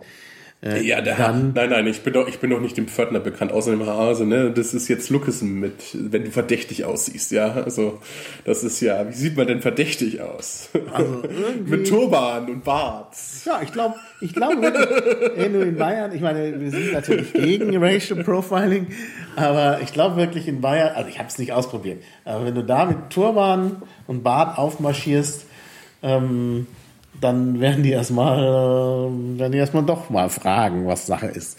Während okay. ich oft im Bayerischen Landtag, ich bin da ja auch als Lobbyist unterwegs, wie ja manche Leute wissen, ich mache ja Bildungslobbying und äh, das war immer kein Problem. Ich bin da reinmarschiert einfach. Okay. Ich fand das immer sehr entspannt. Ja, ähm, der letzte Punkt in diesem Antrag ist dann das digitale Parlament und das ist dann wirklich was, was glaube ich so von niemandem bisher kam und ähm, dass jetzt irgendwie wirklich was ist, wo wir Piraten sagen können, das ist unseres und das wollen wir überall einführen. Hoffentlich. Es ist auch im Liquid Feedback schon mal positiv beschieden worden, der ganze Antrag. Den habe ich dann vom Land aufs Bund um, oder auf Parlamente im Allgemeinen umgeschrieben. Das glaube ich, kann man so in jedes Land ziehen erstmal. Ähm, was ist die Idee? Naja, wir haben ja Pirate Feedback oder Liquid Feedback oder in irgendeiner Form so ein System und wissen eigentlich, dass man damit durchaus Dinge machen kann. Vor allem, wenn man erstmal sagt, der Datenschutz ist uns egal. Mhm. Ja, was in einem Parlament relativ egal ist, der Datenschutz, weil wir sowieso sagen, hier jede Abstimmung öffentlich auszählen und so weiter und so fort. Ist es der Datenschutz in so einem Parlament bis auf zum Beispiel die Wahl des Ministerpräsidenten erstmal egal. So, und dann könnte man eben genau hier sagen, ja, wenn, wenn der Datenschutz in diesem Parlament sowieso egal ist, ja, da kannst du im Prinzip ein Liquid Feedback System, also das war die erste Idee. Du könntest sagen, jetzt hier Liquid Feedback ins Parlament, ja, ins Berliner Parlament Liquid Feedback einführen, dann werden jetzt alle Abstimmungen gemacht. Mhm. Ja, könnte man einfach fordern, wunderbar dann würde man so bemerken, dass Liquid Feedback nicht ganz zum parlamentarischen System passt und, und zum Betrieb mit diesen Phasen und so. Ähm, also müsste man praktisch sowas wie Liquid Feedback entwickeln. Vielleicht könnte man sich auch die, anpassen. Ja, ja, genau. Vielleicht könnte man sich auch die Delegationen sparen. Ja, ja aber ich glaube, im Parlament ist das gerade, der wird jetzt so, im Augenblick haben wir es doch sowieso so, dass äh, äh, die Abgeordneten da ihr Fach haben und sich bei anderen Sachen auf jemand anders verlassen oder am Ende auf den Fraktionsvorsitzenden oder parlamentarischen Geschäftsführer, den Einpeitscher, äh, na, der, der setzt dann halt per Fraktionszwang die Sachen durch. Finden wir jetzt nicht so gut mit dem Fraktionszwang, äh, aber da könnte man wirklich mit, da könnte man mit so einem Liquid-System, also da macht das sehr viel Sinn mit der Delegation. Auch macht Sinn, sehe ich auch so. Macht Sinn, sehe ich auch so. Ist jetzt in dem Fall ähm, erstmal steht das halt nicht drin, dass da Delegation. Also Delegation sagt, das ist, sagt der Antrag gar nichts aus. Ja, so sagt der Antrag halt einfach mhm. nichts. Aber die Idee halt, man macht so ein System und passt das System an den parlamentarischen Betrieb an, noch genau, man dreht den parlamentarischen Betrieb um das System. Ja, das ist ja das, was ich jetzt ändern würde. Bisher ist es so, es gibt diesen alten, ehrwürdigen parlamentarischen Betrieb, der so funktioniert wie im 18. Jahrhundert und irgendwie hat man digital draußen rumgeplanscht. Da gibt es irgendwelche Webseiten, wo man Anträge anschauen kann. Also in Bayern funktioniert es langsam ganz gut, wo man sich die zu diesen die Diskussionen angucken kann. Also ich kann einen Antrag sehen, kann eine Diskussion dazu sehen und so weiter und so fort. Zu sehen, mhm. Antrag, die geschehen sind. Ähm, aber irgendwie ist es halt von außen angeflanscht. So fühlt sich das an. Und dadurch würde sich das ändern. Das wäre das parlamentarische System ähm, wäre wär jetzt praktisch diese, diese Software und dann könnte man, dann habe ich, dann, dann waren wir eben noch da gesessen und gesagt, was, wenn wir schon so eine Software haben, was haben wir noch für Anforderungen? Da gibt es halt, es muss maschinenlesbar sein, die Abstimmungen müssen maschinenlesbar ausbar sein, ähm, Änderungsanträge, Protokolle, alles muss irgendwie leicht verfügbar sein, sodass man das versteht. Also dann, wie ein Liquid Feedback, die Anregungen unten sind ja, könnte man sagen, sind ja. Änderungsanträge. Ne? Mhm. Ähm, also dass man diesen, die, die Historie dieses Antrags gut verfolgen kann. Und man könnte eben zum Beispiel sagen, ja, wenn wir dann da schon dabei sind, dann könnte man über dieses System auch Bürgerbegehren machen in, in, in abgeschwächter Form oder Petitionen. Also man könnte zum Beispiel sagen, ähm, wenn jetzt äh, irgendjemand einen Gesetzesantrag da reinstellt und es gibt 100.000 Bürger, eine Million Bürger, 50.000 Bürger, die sagen, ah, dieser Antrag ist geil, den unterstütze ich jetzt, dann plumpst der auf einmal im parlamentarischen Betrieb. Ja, dann ist genau. in diesem System erstmal drin, abstimmen, ob das gut oder schlecht ist, dürfen immer mhm. noch die Abgeordneten. Mhm. Aber die Bürger können zum Beispiel irgendwelche Anträge, irgendwas in diesen parlamentarischen Betrieb relativ durch dieses digitale System relativ einfach reinschieben und dann müssen die Parlamentarier sich erstmal mhm. damit irgendwie beschäftigen. Mhm. Ähm, das ist dann noch so ein das Punkt, haben wir ja im Grunde mit den E-Petitionen. Ja, aber, Hürde da sehr aber das ist ja kein Antrag. Also da, da, da diskutiert ja, dann der Petitionsausschuss mal irgendwie eine Stunde über dein Thema. Das stimmt, das müsste man anders machen. Da könnten, das wäre vielleicht gut, wenn man das erweitert, wenn die, wenn, wenn die Bevölkerung einfach irgendwas reinstellen kann und wenn das ganz viel Unterstützung hat, dann geht es halt ins Parlament. Und das, im Grunde ist das auch so eine virale Geschichte.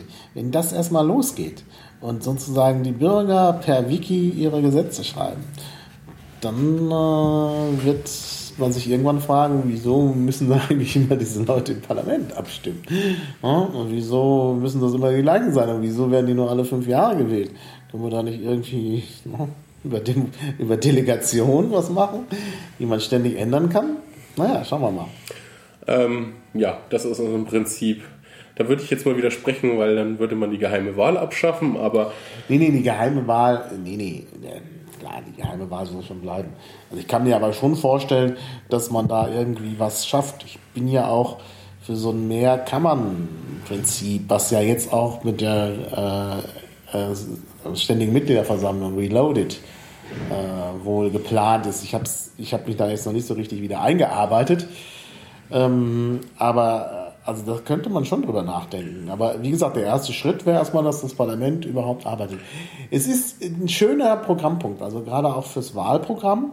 Ähm, kommt ja jetzt auch im Bundesliquid, da ist ja auch drin. Ist das schon abgestimmt, positiv gestimmt worden ja. im Bundesliquid. Also da, das ist schon eine interessante Sache, das hat man dann da drin.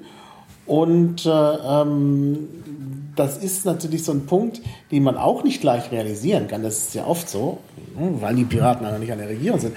Aber man kann in die Richtung arbeiten und dann vielleicht in ein, zwei Legislaturperioden ist das plötzlich da oder ein Teil davon. Man kann ja langsam damit anfangen. Mhm. Ne? Man kann erstmal so ein Wiki für die Parlamentarier machen oder so. Also ich finde schon, da müsste jetzt was passieren. Also ich finde auch, das ist ein wichtiger Punkt, dass man da anfängt und ich finde halt auch, wir sollten anfangen zu liefern. Also wir sollten uns ganz klar sagen, so wollen wir die Demokratie in diesem Land verändern mhm. und nicht nur so machen wir das bei uns. Also gerade jetzt zum Beispiel die SMV-Diskussion, jetzt zu diesem Zeitpunkt ist für mich totaler Hanebüchen, weil wir sind eigentlich, gefühlt bin ich im Wahlkampf, ja. Also für mich hat der mhm. Wahlkampf angefangen mhm. und dann diskutiere ich nicht, wie mache ich die innerparteiliche Demokratie. Wir haben ganz viel Programme und Beschlüsse. Ähm, jetzt im hm. nächsten halben Jahr geht es erstmal darum, wie setze ich sie um, wie verkaufe ich sie. Ja, also nicht, dass ich diese Diskussion. Wahlprogramm. Das Wahlprogramm nur auf einem du, Ja, aber wenn ich das, machen, ja genau. Der, der, Witz, der Witz ist aber dann auch, dass in diesem System ja nur Positionspapiere beschlossen werden sollen, überhaupt kein Wahlprogramm, weil ja, das bleibt ja nach Satzung dann. Also die Argumente, es ist, äh, ich verstehe die Diskussion. Ich finde auch richtig, dass wir die Diskussion führen, prinzipiell. Ich finde nur, die nächsten halbe Jahr sollten wir uns einfach zurückhalten und sagen, nein, da tun wir es nicht und dann können wir es nach der Bundestagswahl wieder tun. nach der, der Bundestagswahl kommt die Europawahl. Ja, aber die Europawahl, da sind wir noch mal ganz ehrlich, ist äh, für die, ist für die öffentliche Wahrnehmung nicht so wichtig und ist wahrscheinlich auch für die Piraten nicht so Doch, wichtig. Also, für die Piraten sehr wichtig, weil es keine 5%-Hürde gibt. Das ist also Ja, aber wichtiger wäre für sicher, mich- ja, ja. dass da, ich meine, wenn die Piraten nicht ganz versagen, ist es sind ziemlich sicher, dass da vielleicht drei Leute, vielleicht sogar Ja, vier aber- einziehen aus Deutschland und aus anderen Ländern auch. Es werden vielleicht sogar so viele sein, dass man eine Piratenfraktion gründen könnte. das verstehe ich, das ist auch richtig. Aber das wenn wir diese sind Leute- 5%-Hürde in der Bundestagswahl nicht nehmen, haben wir ein massives Problem, weil dann werden wir Ja, ja. ignoriert, ganz gänzlich Ja, ignoriert werden. Nee, ich sage ja nicht, dass wir uns jetzt auf die Bundestagswahl nicht konzentrieren, also viel, zu viele Verneinigungen. Ich sage, wir müssen uns auf die Bundeswahl, äh, Bundestagswahl konzentrieren. Nur nach der Wahl ist vor der Wahl. Nach der Bundestagswahl ist halt Ja, aber ich würde halt sagen, nach der, also vor der Europawahl kann man so eine SMV weitaus besser diskutieren, weil wahrscheinlich auch der Fokus von vielen Piraten da nicht so drauf liegt als bei der Bundestagswahl. Also diese Wahl, ich, ich schätze, die. Europawahl ist eben. Die wird auch nicht so viele Mitglieder dazu motivieren, jetzt Wahlkampf zu machen in ne? Europa, in Europa werden die Themen verhandelt, die uns sehr wichtig sind. Ich Also weiß, sämtliche Kernthemen sind Europathemen. Ich weiß, ich Also weiß, ich wirklich. weiß, ich weiß, aber Also ich das weiß halt darf auch, man nicht- du siehst ja auch in der Wahlbeteiligung, wie die Wahlbeteiligung bei Ja, der ja. Europawahl ist. Also die Menschen, bei den Menschen kam das noch nicht an. Und es liegt halt auch daran, dass dieses europäische Parlament massiv beschnitten ist. Also das hat eigentlich kaum Ja. Entscheidungsbefugnisse. Das ist, ein, das ist Demokratie-Placebo, ja. Muss sich aber auch ändern. Genau, aber ändern tut sich's, ändern können wir das, ändern können wir das nur, wenn wir im Bundestag sitzen und nicht, wenn wir im Europaparlament sitzen. Naja, aber das ist dann, nee, nee. Also wenn wir im Europaparlament sitzen, können wir auch da was verändern. Also Ja, wir können das Europaparlament verändern, aber, diese, aber die Machtstatik in Europa wird derzeit durch die Nein, Landesregierung nein, das stimmt bestimmt. schon. Nein, nein, wir müssen, nein, wir müssen in den Bundestag. Hey, Entschuldige, es ist alternativlos. Schön, dass wir uns da einig sind. Nein, natürlich, ich meine, die Welt geht auch nicht unter, wenn wir nicht in den Bundestag kommen, das ist klar. Da kann man immer noch inhaltlich arbeiten, aber es ist wirklich insofern alternativlos, als wir natürlich viele Dinge erst machen können, wenn wir im Bundestag sind. Und das gibt uns halt auch viele Vorteile. Zum Beispiel kann man dann mal gucken, wie das mit so einer parteinahen Stiftung aussieht. Damit könnten wir unsere Bildungsarbeit äh, fördern. Damit könnten wir Untersuchungen machen, äh, wissenschaftliche Untersuchungen zu wichtigen Themen. Äh, das, dann hätten wir Zugriff auf den wissenschaftlichen Dienst. Und überhaupt, wir, wir würden viele Gremien besetzen können. Also es ist schon unheimlich wichtig, Ja. in den Bundestag zu kommen. Gut, dann kommen wir Ähm, doch mal. Deswegen vielleicht, das will ich loswerden, also diesen Ja. Appell will ich jetzt ein bisschen, ein bisschen loswerden.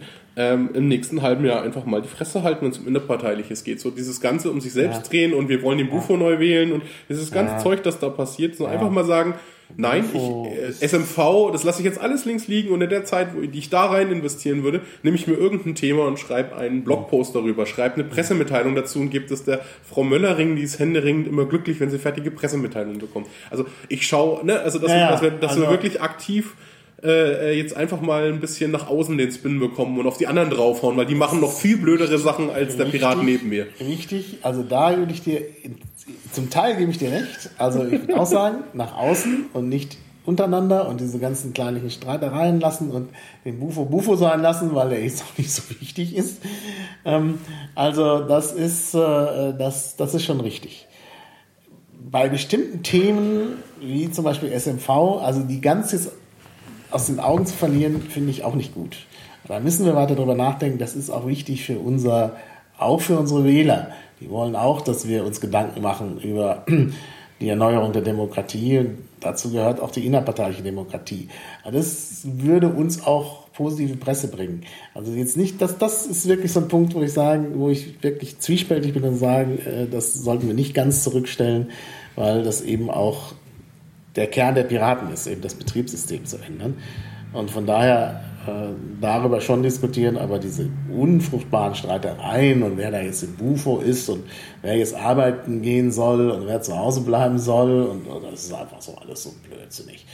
Und ich trete zurück und der tritt zurück und ah, droht mit Rücktritt aus taktischen Gründen. Das ist doch alles blödsinnig. Vor allem diese Taktik ist einfach völlig verfehlt. Ne? Ja. Gut, Äh, aber lass uns doch, wo wir gerade schon beim Bundestag sind. Mhm. Äh, das ist auch ein Aspekt, den wir diskutieren wollen. Ähm, das ist ja die Frage auch mit den Themen und Köpfen. Okay. Äh, wir haben jetzt über die Landtagskandidaten gesprochen. Wer sind denn die Leute, die in den Bundestag wollen? Da gibt es ja auch schon eine Liste. Also eine Bundestagsliste, die leider ähm, oben relativ männlich dominiert ist, was halt an zwei Gründen liegt. Das erste lag das Wahlsystem der Aufstellungsversammlung. Da habe ich vielleicht nicht dran gedacht, dass das dafür sorgen könnte. Das haben viele nicht bedacht. Und das andere ist, als wir zwei Wahlen zu stemmen haben, also drei Wahlen eigentlich, wir haben gleichzeitig noch Wahlen für die Bezirke, und dass uns die Frauen auch schlicht ausgehen. Also die Frauen, die vielleicht auf einer Bundestagsliste in diesem Wahlsystem hätten noch oben können, das wäre zum Beispiel Christina Grandrath gewesen oder eine Frau Semm, die durchaus ihre Beliebtheit hat im Landesverband in, in vielen Stellen, ja. die wollen halt in den Landtag und sind dort aufgestellt. Christina Grandrath ist Spinni, Spinni ne? Spinni, ja. Ähm, das, das hat halt mehrere Gründe. So, jetzt, jetzt haben wir diese sechs Männer, die im Prinzip reinkommen könnten bei 5%. Das sind Bayern ungefähr sechs Plätze. Mit den Überhangmandaten, die durch die CSU kommen wird, wird das ziemlich viel sein, ne? weil die CSU wird sehr viele Überhangmandate deutschlandweit produzieren. Das ist sehr faszinierend. Also jedes CSU-Überhangmandat bringt bis zu 20 Ausgangsmandate deutschlandweit. Ja. Also das wird extrem. Also ich denke auch in Bayern wird, äh, könnte sowas passieren, dass durch Überhangmandate dann doch noch mehr reinkommen. Ähm, aber wir sind ja bei der Bundestagswahl. Genau, bei der Äh, Bundestagswahl. Also Und bei der Bundestagswahl, klar, äh, durch Überhangmandate. Und ich würde wirklich darauf setzen, dass die Piraten nicht nur knapp über 5% kommen, sondern richtig über 5%. Dann kommen auch die Frauen rein. Und das ist ja interessant. Ab Äh, Platz der- 7 sind es ja erstmal Frauen. Drei Ja. hintereinander, glaube ich. Zwei. Zwei hintereinander? Das ist die, ähm, die Pteki sitzt dann auf Ja. Platz 6. Auf Platz 7 Sehr ist die, eigentlich. Ist die Dyfustik, die Niki Pritz. Ja. Also Und auch Platz- super Frauen. Also die, die müssen rein. Deshalb, ich würde jetzt besonders in Bayern Wahlkampf machen, weil einfach diese, diese super guten Frauen da rein müssen. Genau. Wir haben, äh, also praktisch, ist ich gehe jetzt mal von oben runter die Liste. Wir haben auf Platz 1 den Bruno. Bruno Kramm. Bruno Gerd Kramm. Also im Prinzip haben wir drei Spitzenkandidaten, die sind bei beiden Wahlgängen relativ knapp beieinander gelegen. Die drei waren Bruno Gerd Kramm, Andreas Popp und Alexander Bock. Die drei waren wirklich knapp beieinander, jedes Mal. Unterschiedliche Leute, aber eigentlich auch Leute, die äh, äh, wirklich auch die Piraten sehr breit äh, vertreten. Ja, naja, also an, an, Andi Pop und, und Bruno Kramm sind jetzt ja Kernthemenlastig, hätte ich gesagt. Also Bruno ist jetzt Urheberrechtsthema ganz groß. Ja, ja. Ähm, macht er ja super. Ähm, ansonsten kommt er halt so ein bisschen aus der, gut, aus der ähm, Nachhaltigkeitsecke, macht er noch viel. Ja. Und Tierschutz, ähm, das sind so seine Themen. Und ein bisschen Transparenz und Lobbyismus, Ja. aber ist alles so eher, Ja. so da wieder Kernthema. Beim Andi Pops auch Urheberrecht, äh, Bildung und eben so das ganze, die Netzpolitik, also der ist auch sehr kernthemenlastig. Bei Alexander Box ist auch die Kernthemen und dazu noch Wirtschaftspolitik, Ja, ja. die er gut kann. Wirtschaftspolitik Und auch- Europa, also unglaublich, was der Europa, Das ist auch, da Europapolitik muss ich schon sagen. Also da ist es schon sehr unterschiedlich. Mag sein, äh, ja, dass, dass es so eine Überlappung gibt bei Andi Pop und Bruno Kramm, was Urheberrecht angeht.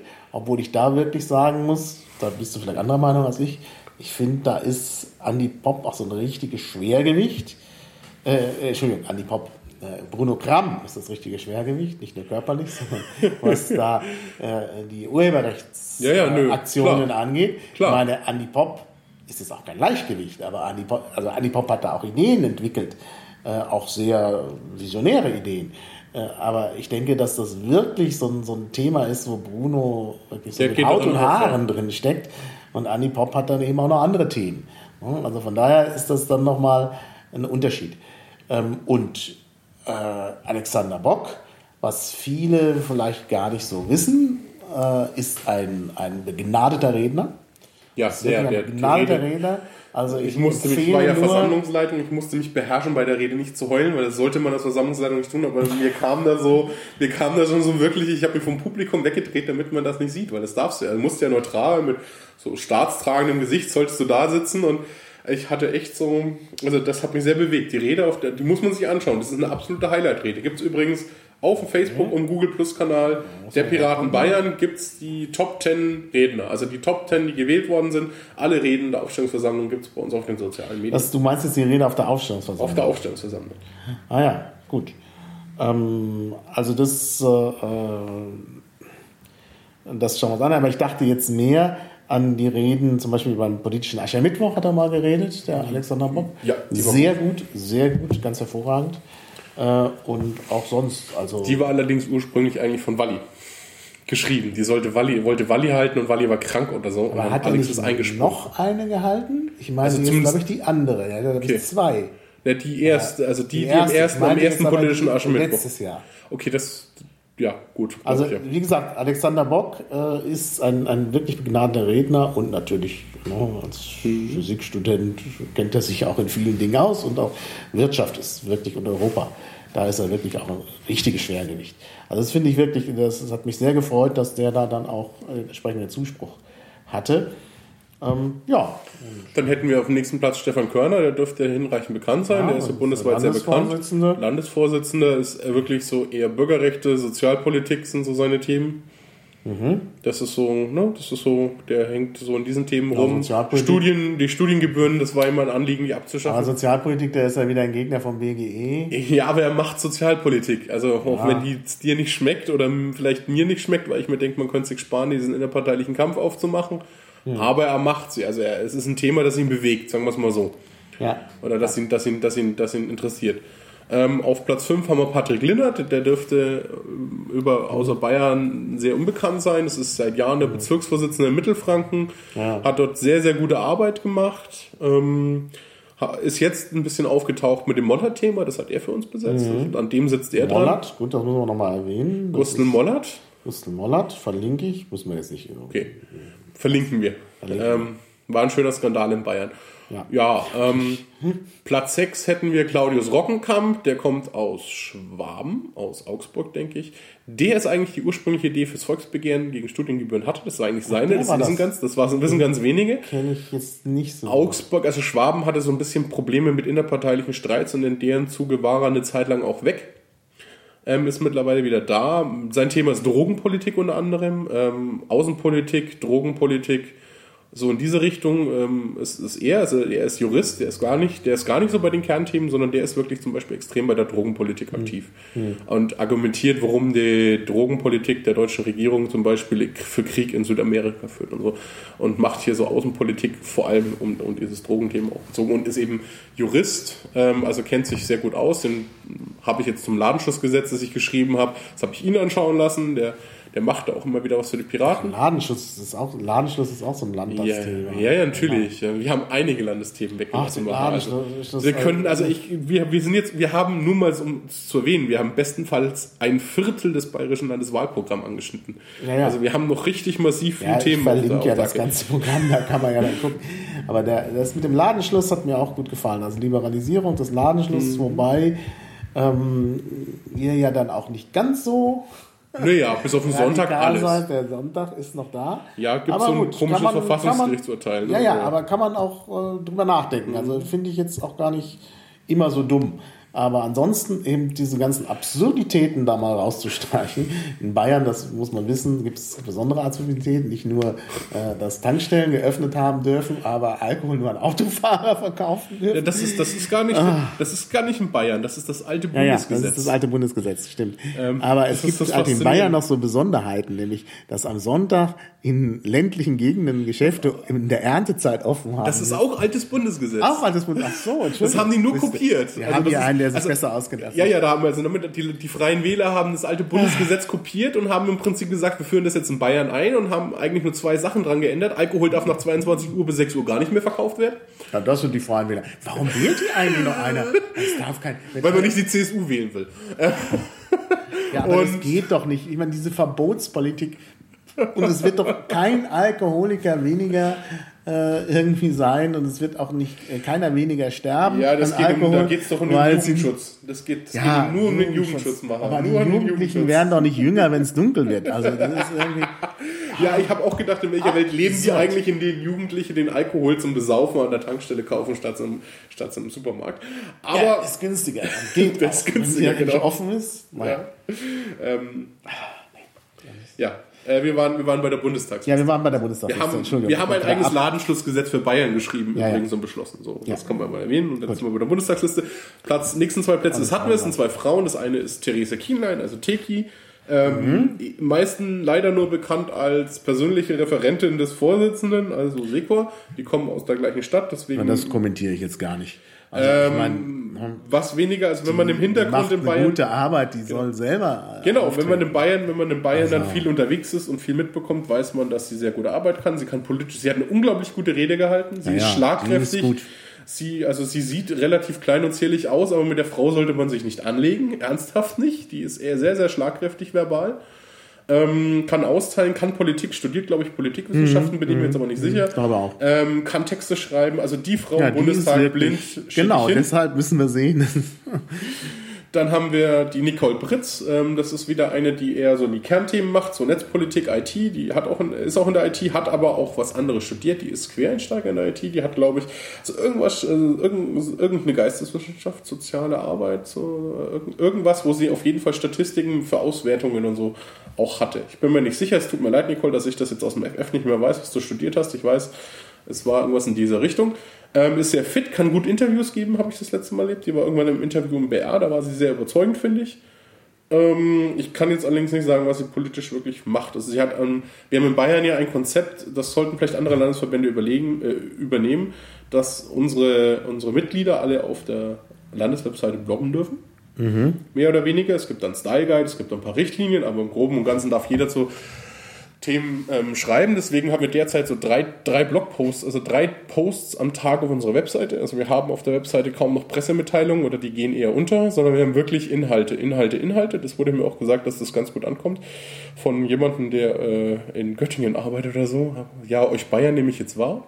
Naja. Fand ich gut. Ja, das ähm, und da hat die. Niki auch einen Text geschrieben und das war übers Betreuungsgeld. Also das war ihr Herzensanliegen, dass das ziemlich deppert ist. So, und dass ihr das gar nicht gefällt. Ja, von mir ist da ja auch ein Text. Ne? Stimmt, von dir haben wir auch einen Text, der, der über Humboldt. Ja, also es So, ging um Studiengebühren natürlich. Studiengebühren, Genau.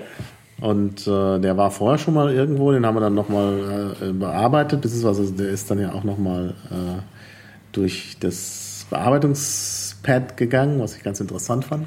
Ja, ähm, da können wir gleich am Ende noch zum Abschluss Ja. mal dieses Konzept kurz erklären. Jetzt muss Ja. ich mal selbst überlegen, wer nach Nicole Pritz kommt.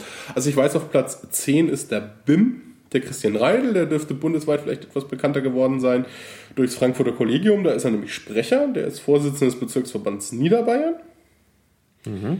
Ah ja, auf Platz äh, äh, 9 war, also 8 war ja Nicole Pritz, auf Platz 9 ist Marc Huger. Der Ach dürfte ja. bundesweit auch ein bisschen bekannter sein. Der macht in Ja, Bayern so die. Verwaltung. Also der ist ein sehr ist guter er. Verwaltungspirat, hat Ja, politisch eigentlich auch was auf den Kasten, zeigt es nur leider nicht, weil er mit der Verwaltung so beschäftigt ist. Und dieser Mann organisiert euren nächsten Bundesparteitag maßgeblich. Genau. Das heißt, seid lieb zu ihm und nett zu ihm. Ähm, der kann das auch ganz gut. So, wollen wir jetzt weitergehen oder sagen wir die ersten zehn langen so? Das reicht, glaube ich. Die anderen kann man sich ja anschauen. Die Liste äh, äh, verlinke ich. Äh, ich habe jetzt hier noch ein bisschen mitgeschrieben, obwohl das auf der Liste steht. Das sieht ganz witzig aus, weil ich äh, für die Links zwischen die äh, Kandidaten Gustl Mollert geschrieben habe. Sieht so aus, als wäre der Kandidat. Ist er nicht. Gut. Ja, ähm, schön. Also das, also wie gesagt, ich bin, war wirklich angetan. Also gerade bei äh, also Bruno als Spitzenkandidaten, auch die anderen drei, äh, äh, die anderen beiden äh, Spitzenkandidaten, wie gesagt, das, das hat mich gefreut. Und gute Frauen sind auch dabei, die, muss, die funktionieren aber leider nur, wenn, wenn alle Piraten wählen. Also jetzt nochmal aufrufen, alle stimmen für Piraten. Ähm, vielleicht auf der Landtags- oder auf den Landtagskandidaten, wen wir da vielleicht noch vergessen haben, der erwähnenswert ist, den hätten wir vorhin bei der Drogenpolitik erwähnen können. Das ist der Florian Deißerieder oder auch bekannt als Verdissel. Der ist Münchner Pirat, hat, glaube ich, ganz gute Aussichten in den Landtag zu kommen, wenn es mit den 5% klappt, weil der hat einen guten Stimmkreis. Äh, Der hat so die. In, so, in der ist München- Landtagskandidat. Ah. Landtagskandidat, tut mir leid. Aber der ist, äh, der ist auch sehr, sehr fleißig und macht ganz viele, äh, also der macht hauptsächlich Drogenpolitik und so Zeug macht er und äh, Asylpolitik. Da hat er sich mit drum gekümmert. Und der Martin Kraus, Smoothie007 auf Twitter, der macht mit am Transparenzgesetz. Da arbeiten wir Piraten ja auch an einem und, und sitzen dran mit. Das machen so drei Leute, Martin Kraus, ich und ähm, Perikles hauptsächlich. Und ähm, Verdissel macht eben Drogenpolitik. So diese zwei sind für den Landtag vielleicht noch, habe ich mir aufgeschrieben. Es es fallen mir ein, dass das wirklich Leute, die bei uns viele Inhalte bringen. Also Martin Kraus war mein stellvertretender Vorsitzender, der macht jetzt eben Kulturnerds und macht so auch Ja, Kernthemen. ja, das ist wirklich auch gut. Und also Transparenz, diese ganze Ja. Transparenzsache, da sitzen wir Piraten natürlich auch die ganze Zeit dran. Das Vielleicht kannst du das nochmal kurz mit dem, mit dem äh, Landtag erklären. Das ist ja nicht so, wie man sich das jetzt so als Nicht-Bayer denkt, dass es äh, Direktkandidaten gibt, die meistens keine Chance haben und äh, eine große Liste, sondern es ist ja anders. Es geht ja dann es irgendwie über Bezirkslisten. Ist Beides, genau. Also wir haben Bezirkslisten zur Landtagswahl. Also wir haben erstmal Stimmkreiskandidaten, das sind Direktkandidaten. Wer da gewählt wird, ist im Landtag. Das wird natürlich in der Regel in Bayern die CSU sein. Genau. Also fast man überall, bis auf in Chance. München oder in Hof. Obwohl in. Hof auch keine Chance. Also hauptsächlich in München und in Nürnberg, glaube ich, gibt es so zwei Stimmkreise, die der SPD gehören. Ja, die SPD gehören, aber das heißt nicht, dass das dann die Piraten schaffen. Nein, nein, die Piraten nicht. Ähm, dann gibt es die Listen. Die Listen werden in den bayerischen Bezirken aufgestellt. Das heißt, es gibt sieben Listen. Ähm, und dort, also auf, und wenn jetzt, wenn man jetzt einen Direktkandidaten oder die Liste ankreuzt oder einen Kandidaten auf der Liste, dann kriegt die Partei eine Stimme. Das ist 5%-Hürde gilt auch für kumuliert für Direktkandidaten und Listenkandidaten. Also beides zusammen, also selbst die Listenkandidaten und, und, und also die, die, die Stimme für Direktkandidaten und die Stimme auf der Liste oder für den Einzelkandidaten auf der Liste zählen zu 5% heute und daran werden die Prozente ausgerechnet. Das ist schon mal der erste Unterschied. Also es, Ja. die beiden Stimmen werden miteinander vermischt. Und das bedeutet eben, dass man auch Direktkandidaten braucht. Ja. Also das ist eine ganz wichtige Sache. Für uns natürlich im ländlichen Raum schwierig, aber die braucht man unbedingt, weil das halt zusammenzählt. Also Wenn man einen nicht hat, dann verliert man schon Prozent. Genau. Und wer dann in- im Endeffekt im Landtag gewählt ist, ist der mit den meisten Stimmen auf der Liste. Also wenn Listenkandidaten reinkommen, dann die, die am meisten Stimmen für sich gesammelt haben. Und die sammeln sie über die Direktkandidatur. Da kriegen sie ihre Stimmen her. Und auf der Liste kann ich jeden ankreuzen auf dieser Liste. Also ich kann jetzt in Oberfranken hergehen und kann sagen, oh, der Ben, der steht auf Platz 5, dann kreuze ich, aber ich kreuze Ben an, weil Ben ist mein Nachbar. Ja, du So. kannst nicht jeden ankreuzen, sondern einen, aber die Nein, Auswahl. du kannst auf der Liste alle ankreuzen, außer den einen, der der Direktkandidat ist. Ach so, ah ja, genau, ja, ja. Ja, das ist, du kannst auf der Liste also auswählen, wen du von der Liste Ja, auswählen. Ich kann nicht alle ankreuzen. Auf Nein, der Liste. nein, Das ist immer einen. eine Stimme. Ja, ja, genau, eine das Stimme. Ist, das ist wichtig. Ja, ja. ja? Also Direktkandidat kann ich da. Ja, Den Direktkandidaten hast du eine und dann eben nochmal auf der Liste eine, aber da, da kannst du die Person auswählen, genau. der du Aus- die Stimme geben willst. Ähm, und die Stimmen zusammen kumuliert, wer da die meisten hat, kommt dann rein und die zweitmeisten, also das wird dann so gemacht. Und da man eben unterschiedlich wählen kann, also eine andere Liste als ein, als ein Direktkandidat, ist es auch so eine Art Panaschieren. Ein bisschen, ja. Bisschen aber nicht wirklich, aber Ein ja. bisschen, ja. ja. Genau. Das ist das unterschiedliche Wahlsystem in Bayern. Das ist sehr komplex irgendwie. Ähm, aber also ich finde es ganz, ich finde es ziemlich fair. Ich würde es gerne für die Bundestagswahl haben. Ich finde es sehr charmant, Ja, das hat weil die charmante Züge. Partei, also weil man eben der Partei sagen kann, haha, ihr stellt den Ströbele nur auf Platz 10 auf, wir Berliner finden ihn aber ganz knork und dann wird er halt auf Platz 1 hochgewählt. Ne? So. Ja, ja. Ich meine, der Ströbele ist jetzt ein Ausnahmefall, weil er seine Direktkandidatur ja bekommen wird Mhm. in der Regel oder wahrscheinlich.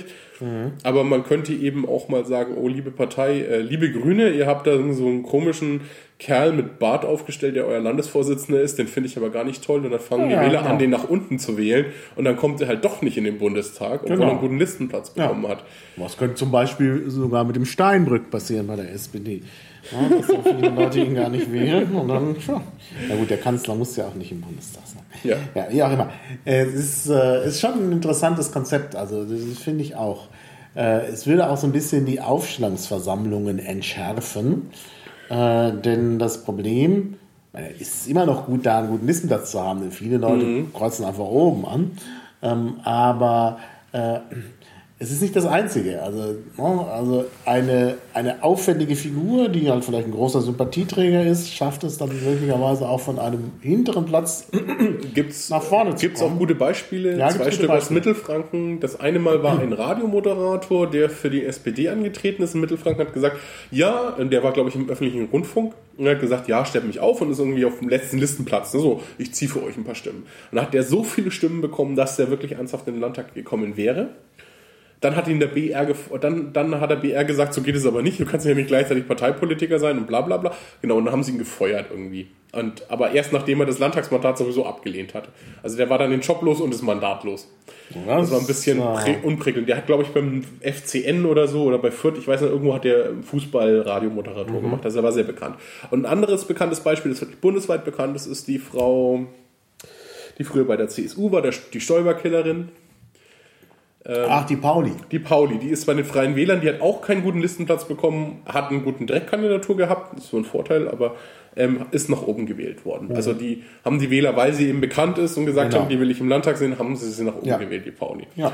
So, dann sieht man schon, dass eben so der, der Wähler da mehr Macht hat. Er hat Mhm. vielleicht immer noch nicht die ultimative Macht, aber mehr. Ja. Ja. Ja. Ich sehe schon, du hast auf die Uhr geguckt. Ja, ja, nee, weil ich nachher noch einen anderen Termin habe. Aber wir, wir müssen das jetzt nicht einfach abbrechen. ähm, aber das ist ein interessantes Konzept. Also wie gesagt, Landtagswahl und Bundestagswahl.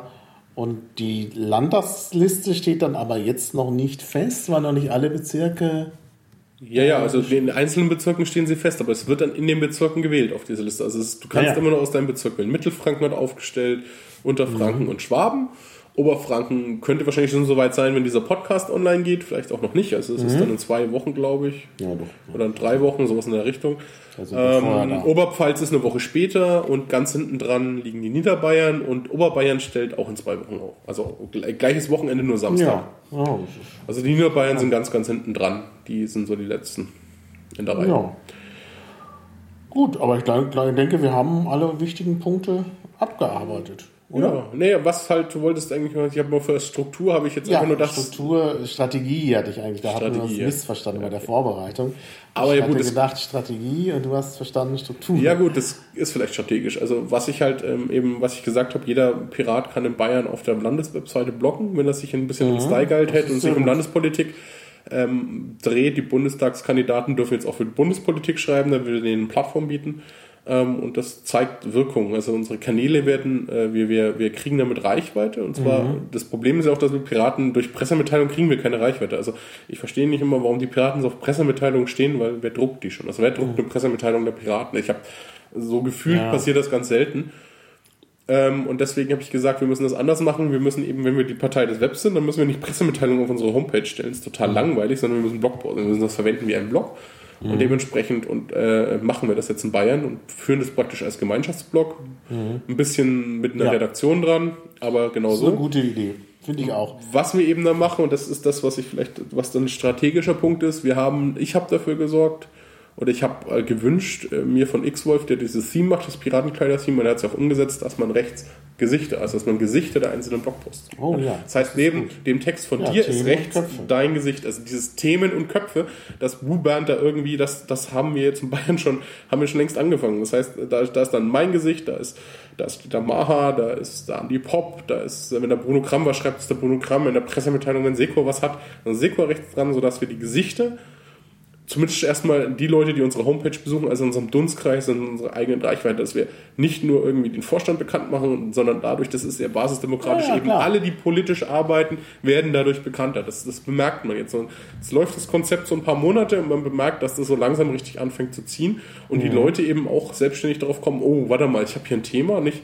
Das ist aber zu alt für eine Pressemitteilung, und meistens sind wir einfach zu spät dran. Aber ich kann auch einen Blogpost schreiben. Mhm. Ja. Und dann kann man, kann man die Leute echt dazu motivieren, Öffentlichkeitsarbeit zu machen. Ja. Es fängt Das langsam an zu ziehen. Und ich, Also ich- würde mir wünschen, dass die Bundesebene das genauso treiben würde. Die bräuchte wahrscheinlich nur drei, vier Mann, die das dann einfach mal richtig vorantreiben würden. Ja. Nee, ich fand das auch gut. Also ich habe da auch gerne da diesen Artikel veröffentlicht. Allerdings muss man auch sagen, ich hätte es nicht geschafft, wenn du mich nicht getreten hättest. Also man braucht, glaube ich, noch zusätzlich einen Treter. Braucht es am Anfang. Man muss sehr viel Geduld haben und immer wieder rausschreien und sagen, ich hätte gerne was. Mittlerweile ist es so, dass ich wirklich selbstständig ganz viele Leute sagen, oh, guck mal hier und, und mir was, was da hast du schon recht. Es ergibt so eine Eigendynamik. Aber trotzdem brauchst du weiterhin den Treter, denn du willst ja möglicherweise nicht nur die haben, die das dann sowieso machen, sondern willst ja vielleicht Ja. auch noch mal was anderes haben. Und da musst Das du halt die ich Leute auch dann auch aktiv. treten. Also das Also denke ich, ich- ohne Treten geht nicht. Das ist einfach so. Ich, ich weiß ja immer, was Thema ist. Ich schaue mir, wenn ein Landtag ist und so. Oder jetzt die Digital-Bavaria-Strategie, da bin ich auf die Kandidaten zu. Also ich trete dann schon mal ab und zu, sage ich jetzt, dieses Thema will ich setzen. Oder dieses Thema Landtag, hier sind irgendwelche Themen. Guck mal, da geht es um Drogen. Flo, guck mal, im Landtag geht es um Drogen. Mach mal was. Und Ja, so. wie funktioniert das? Ich, ich habe da einen Account und log mich da ein. Nein, das ist dann? noch, eigentlich noch simpler eigentlich. Ähm, du schreibst deinen Text, Mhm. wie du den schreibst, ist mir eigentlich dann vollkommen egal. Dann gehst du auf die bayerische Homepage, dann geht's unter Mitmachen, Öffentlichkeitsarbeit, Text für die Homepage einreichen, dann kommt so ein Formular, da gibst du deinen Namen ein, deine E-Mail-Adresse, wohin ich dich verlinken soll, damit du einen Backlink bekommst für deine Arbeiten auch, ne? ein Bild von dir, falls ich es noch nicht habe. Und eine Selbstbeschreibung, so Martin Hase ist Professor in Bamberg, sowas in der Richtung. Ähm, das kommt rechts unter das Bild. Und dann kommt so eine, ich brauche Text, also so Stichwörter von dem Post und was dreht sich da. Ich brauche eine Überschrift, einen Kurztext und den Text. Und dann kriege ich das per E-Mail, also es kriegt die Arbeitsgruppe per E-Mail und das kopieren wir in ein Pad. Und dann holen wir selbstständig Lektoren dazu, die nochmal den Text durchlektorieren, schauen, ist irgendwo was verständ unverständlich und so. Wenn die Lektoren damit Das fand ich sehr interessant. Ich konnte das ja auch verfolgen und dann auch den Timeslider zurückdrehen. Das ist unheimlich spannend gewesen. Also mein Text ist natürlich tatsächlich verbessert worden. Äh, Und äh, man konnte halt zwischendurch so sehen, was alles passiert. Denn ich hatte da die Humboldt-Zitate und dann meinte jemand zwischen jedem äh, Wort in Humboldtscher Orthographie muss ein SIG. Das sieht natürlich nicht gut aus und es ist ja jetzt ein Blogpost und kein wissenschaftlicher Text. Und äh, ich fand es gerade so lustig, dass man diese äh, damalige Orthographie eben auch nimmt, weil es einfach äh, ja zeigt, dass eben mal eine andere Orthographie da war. Und äh, das hat auch so einen, so einen Verfremdungseffekt, den ich gut fand. Äh, man hätte es ja anpassen können an die moderne Orthographie. Ähm, und da musste man natürlich kein Stick, das fiel dann wieder raus beim Timeslider oder, oder dann waren so, so, war so eine Konstruktion mit von, hatte ich gewählt. Dann meinte jemand besser im Genitiv. Dann hat er aber gemerkt, wenn man das zweimal macht, dann äh, hört sich das furchtbar an. Und dann hat er es wieder zurückgenommen. Also es war ziemlich lustig. Und es waren natürlich wirklich Verbesserungen drin. Also, ne, also man kann immer noch was verbessern. Ähm, ich weiß, weiß jetzt nicht mehr im Augenblick, aber das war mir aufgefallen, weil ich dann schon sah, wie er, da, das, wie er das veränderte und dann mir gleich gedacht habe, na, ob das so eine gute Idee ist, und dann ging es dann wieder zurück. Ja, also ja. wenn die Lektoren drüber sind, kommen die Genehmigungsmenschen, da bin ich einer, die Spinny und der Andreas Popp derzeit. Ich versuche noch ein paar mehr Leute zu aktivieren. Also es gibt dann Leute, die schauen sich den Text nochmal an, die schauen normalerweise auch gleich an, wenn ich ins Bett kopiere. Passt zum Style Guide, also es darf nicht drin stehen, wir Piraten fordern, sondern es muss klar im Doktor sein, ich bin der Meinung, dass ich, ich, ich und, die, Pi- und wenn dann Piraten erwähnt, sollte die Piraten dastehen, es sollte klar sein, dass das eine persönliche Meinung ist, weil es alles persönliche Meinungen sind. Ähm, und da sind noch ein paar andere. Es ist die Sprache in Ordnung, das haben aber die Lektoren in der Regel sowieso schon glatt gebügelt, ähm, dass das in Ordnung ist und jetzt irgendwie nicht schlimm ist. Also Leute, schreibt was und ich schreibe auch noch mal was. Und zu. verstößt das nicht irgendwie gegen unser Grundsatzprogramm? Also Ja. steht da nicht irgendwo drin, Hitler ist geil oder so. Das würden wir natürlich auch nicht veröffentlichen.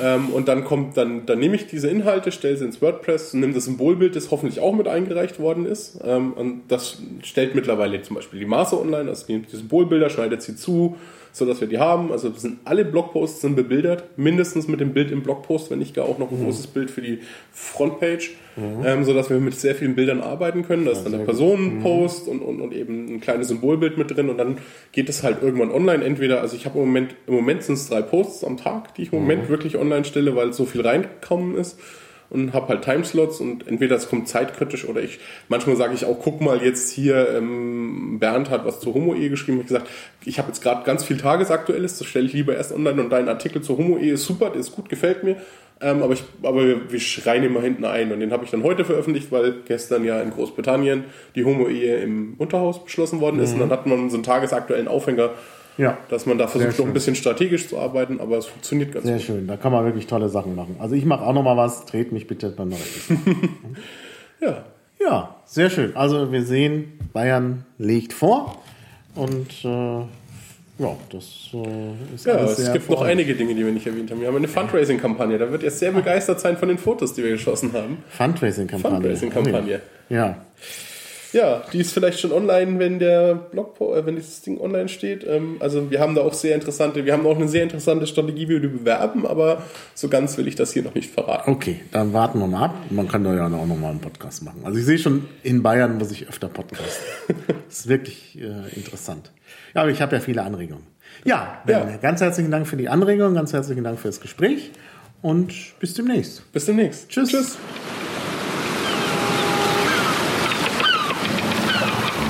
Auf Wiederhören. Bis zum nächsten Klabautercast.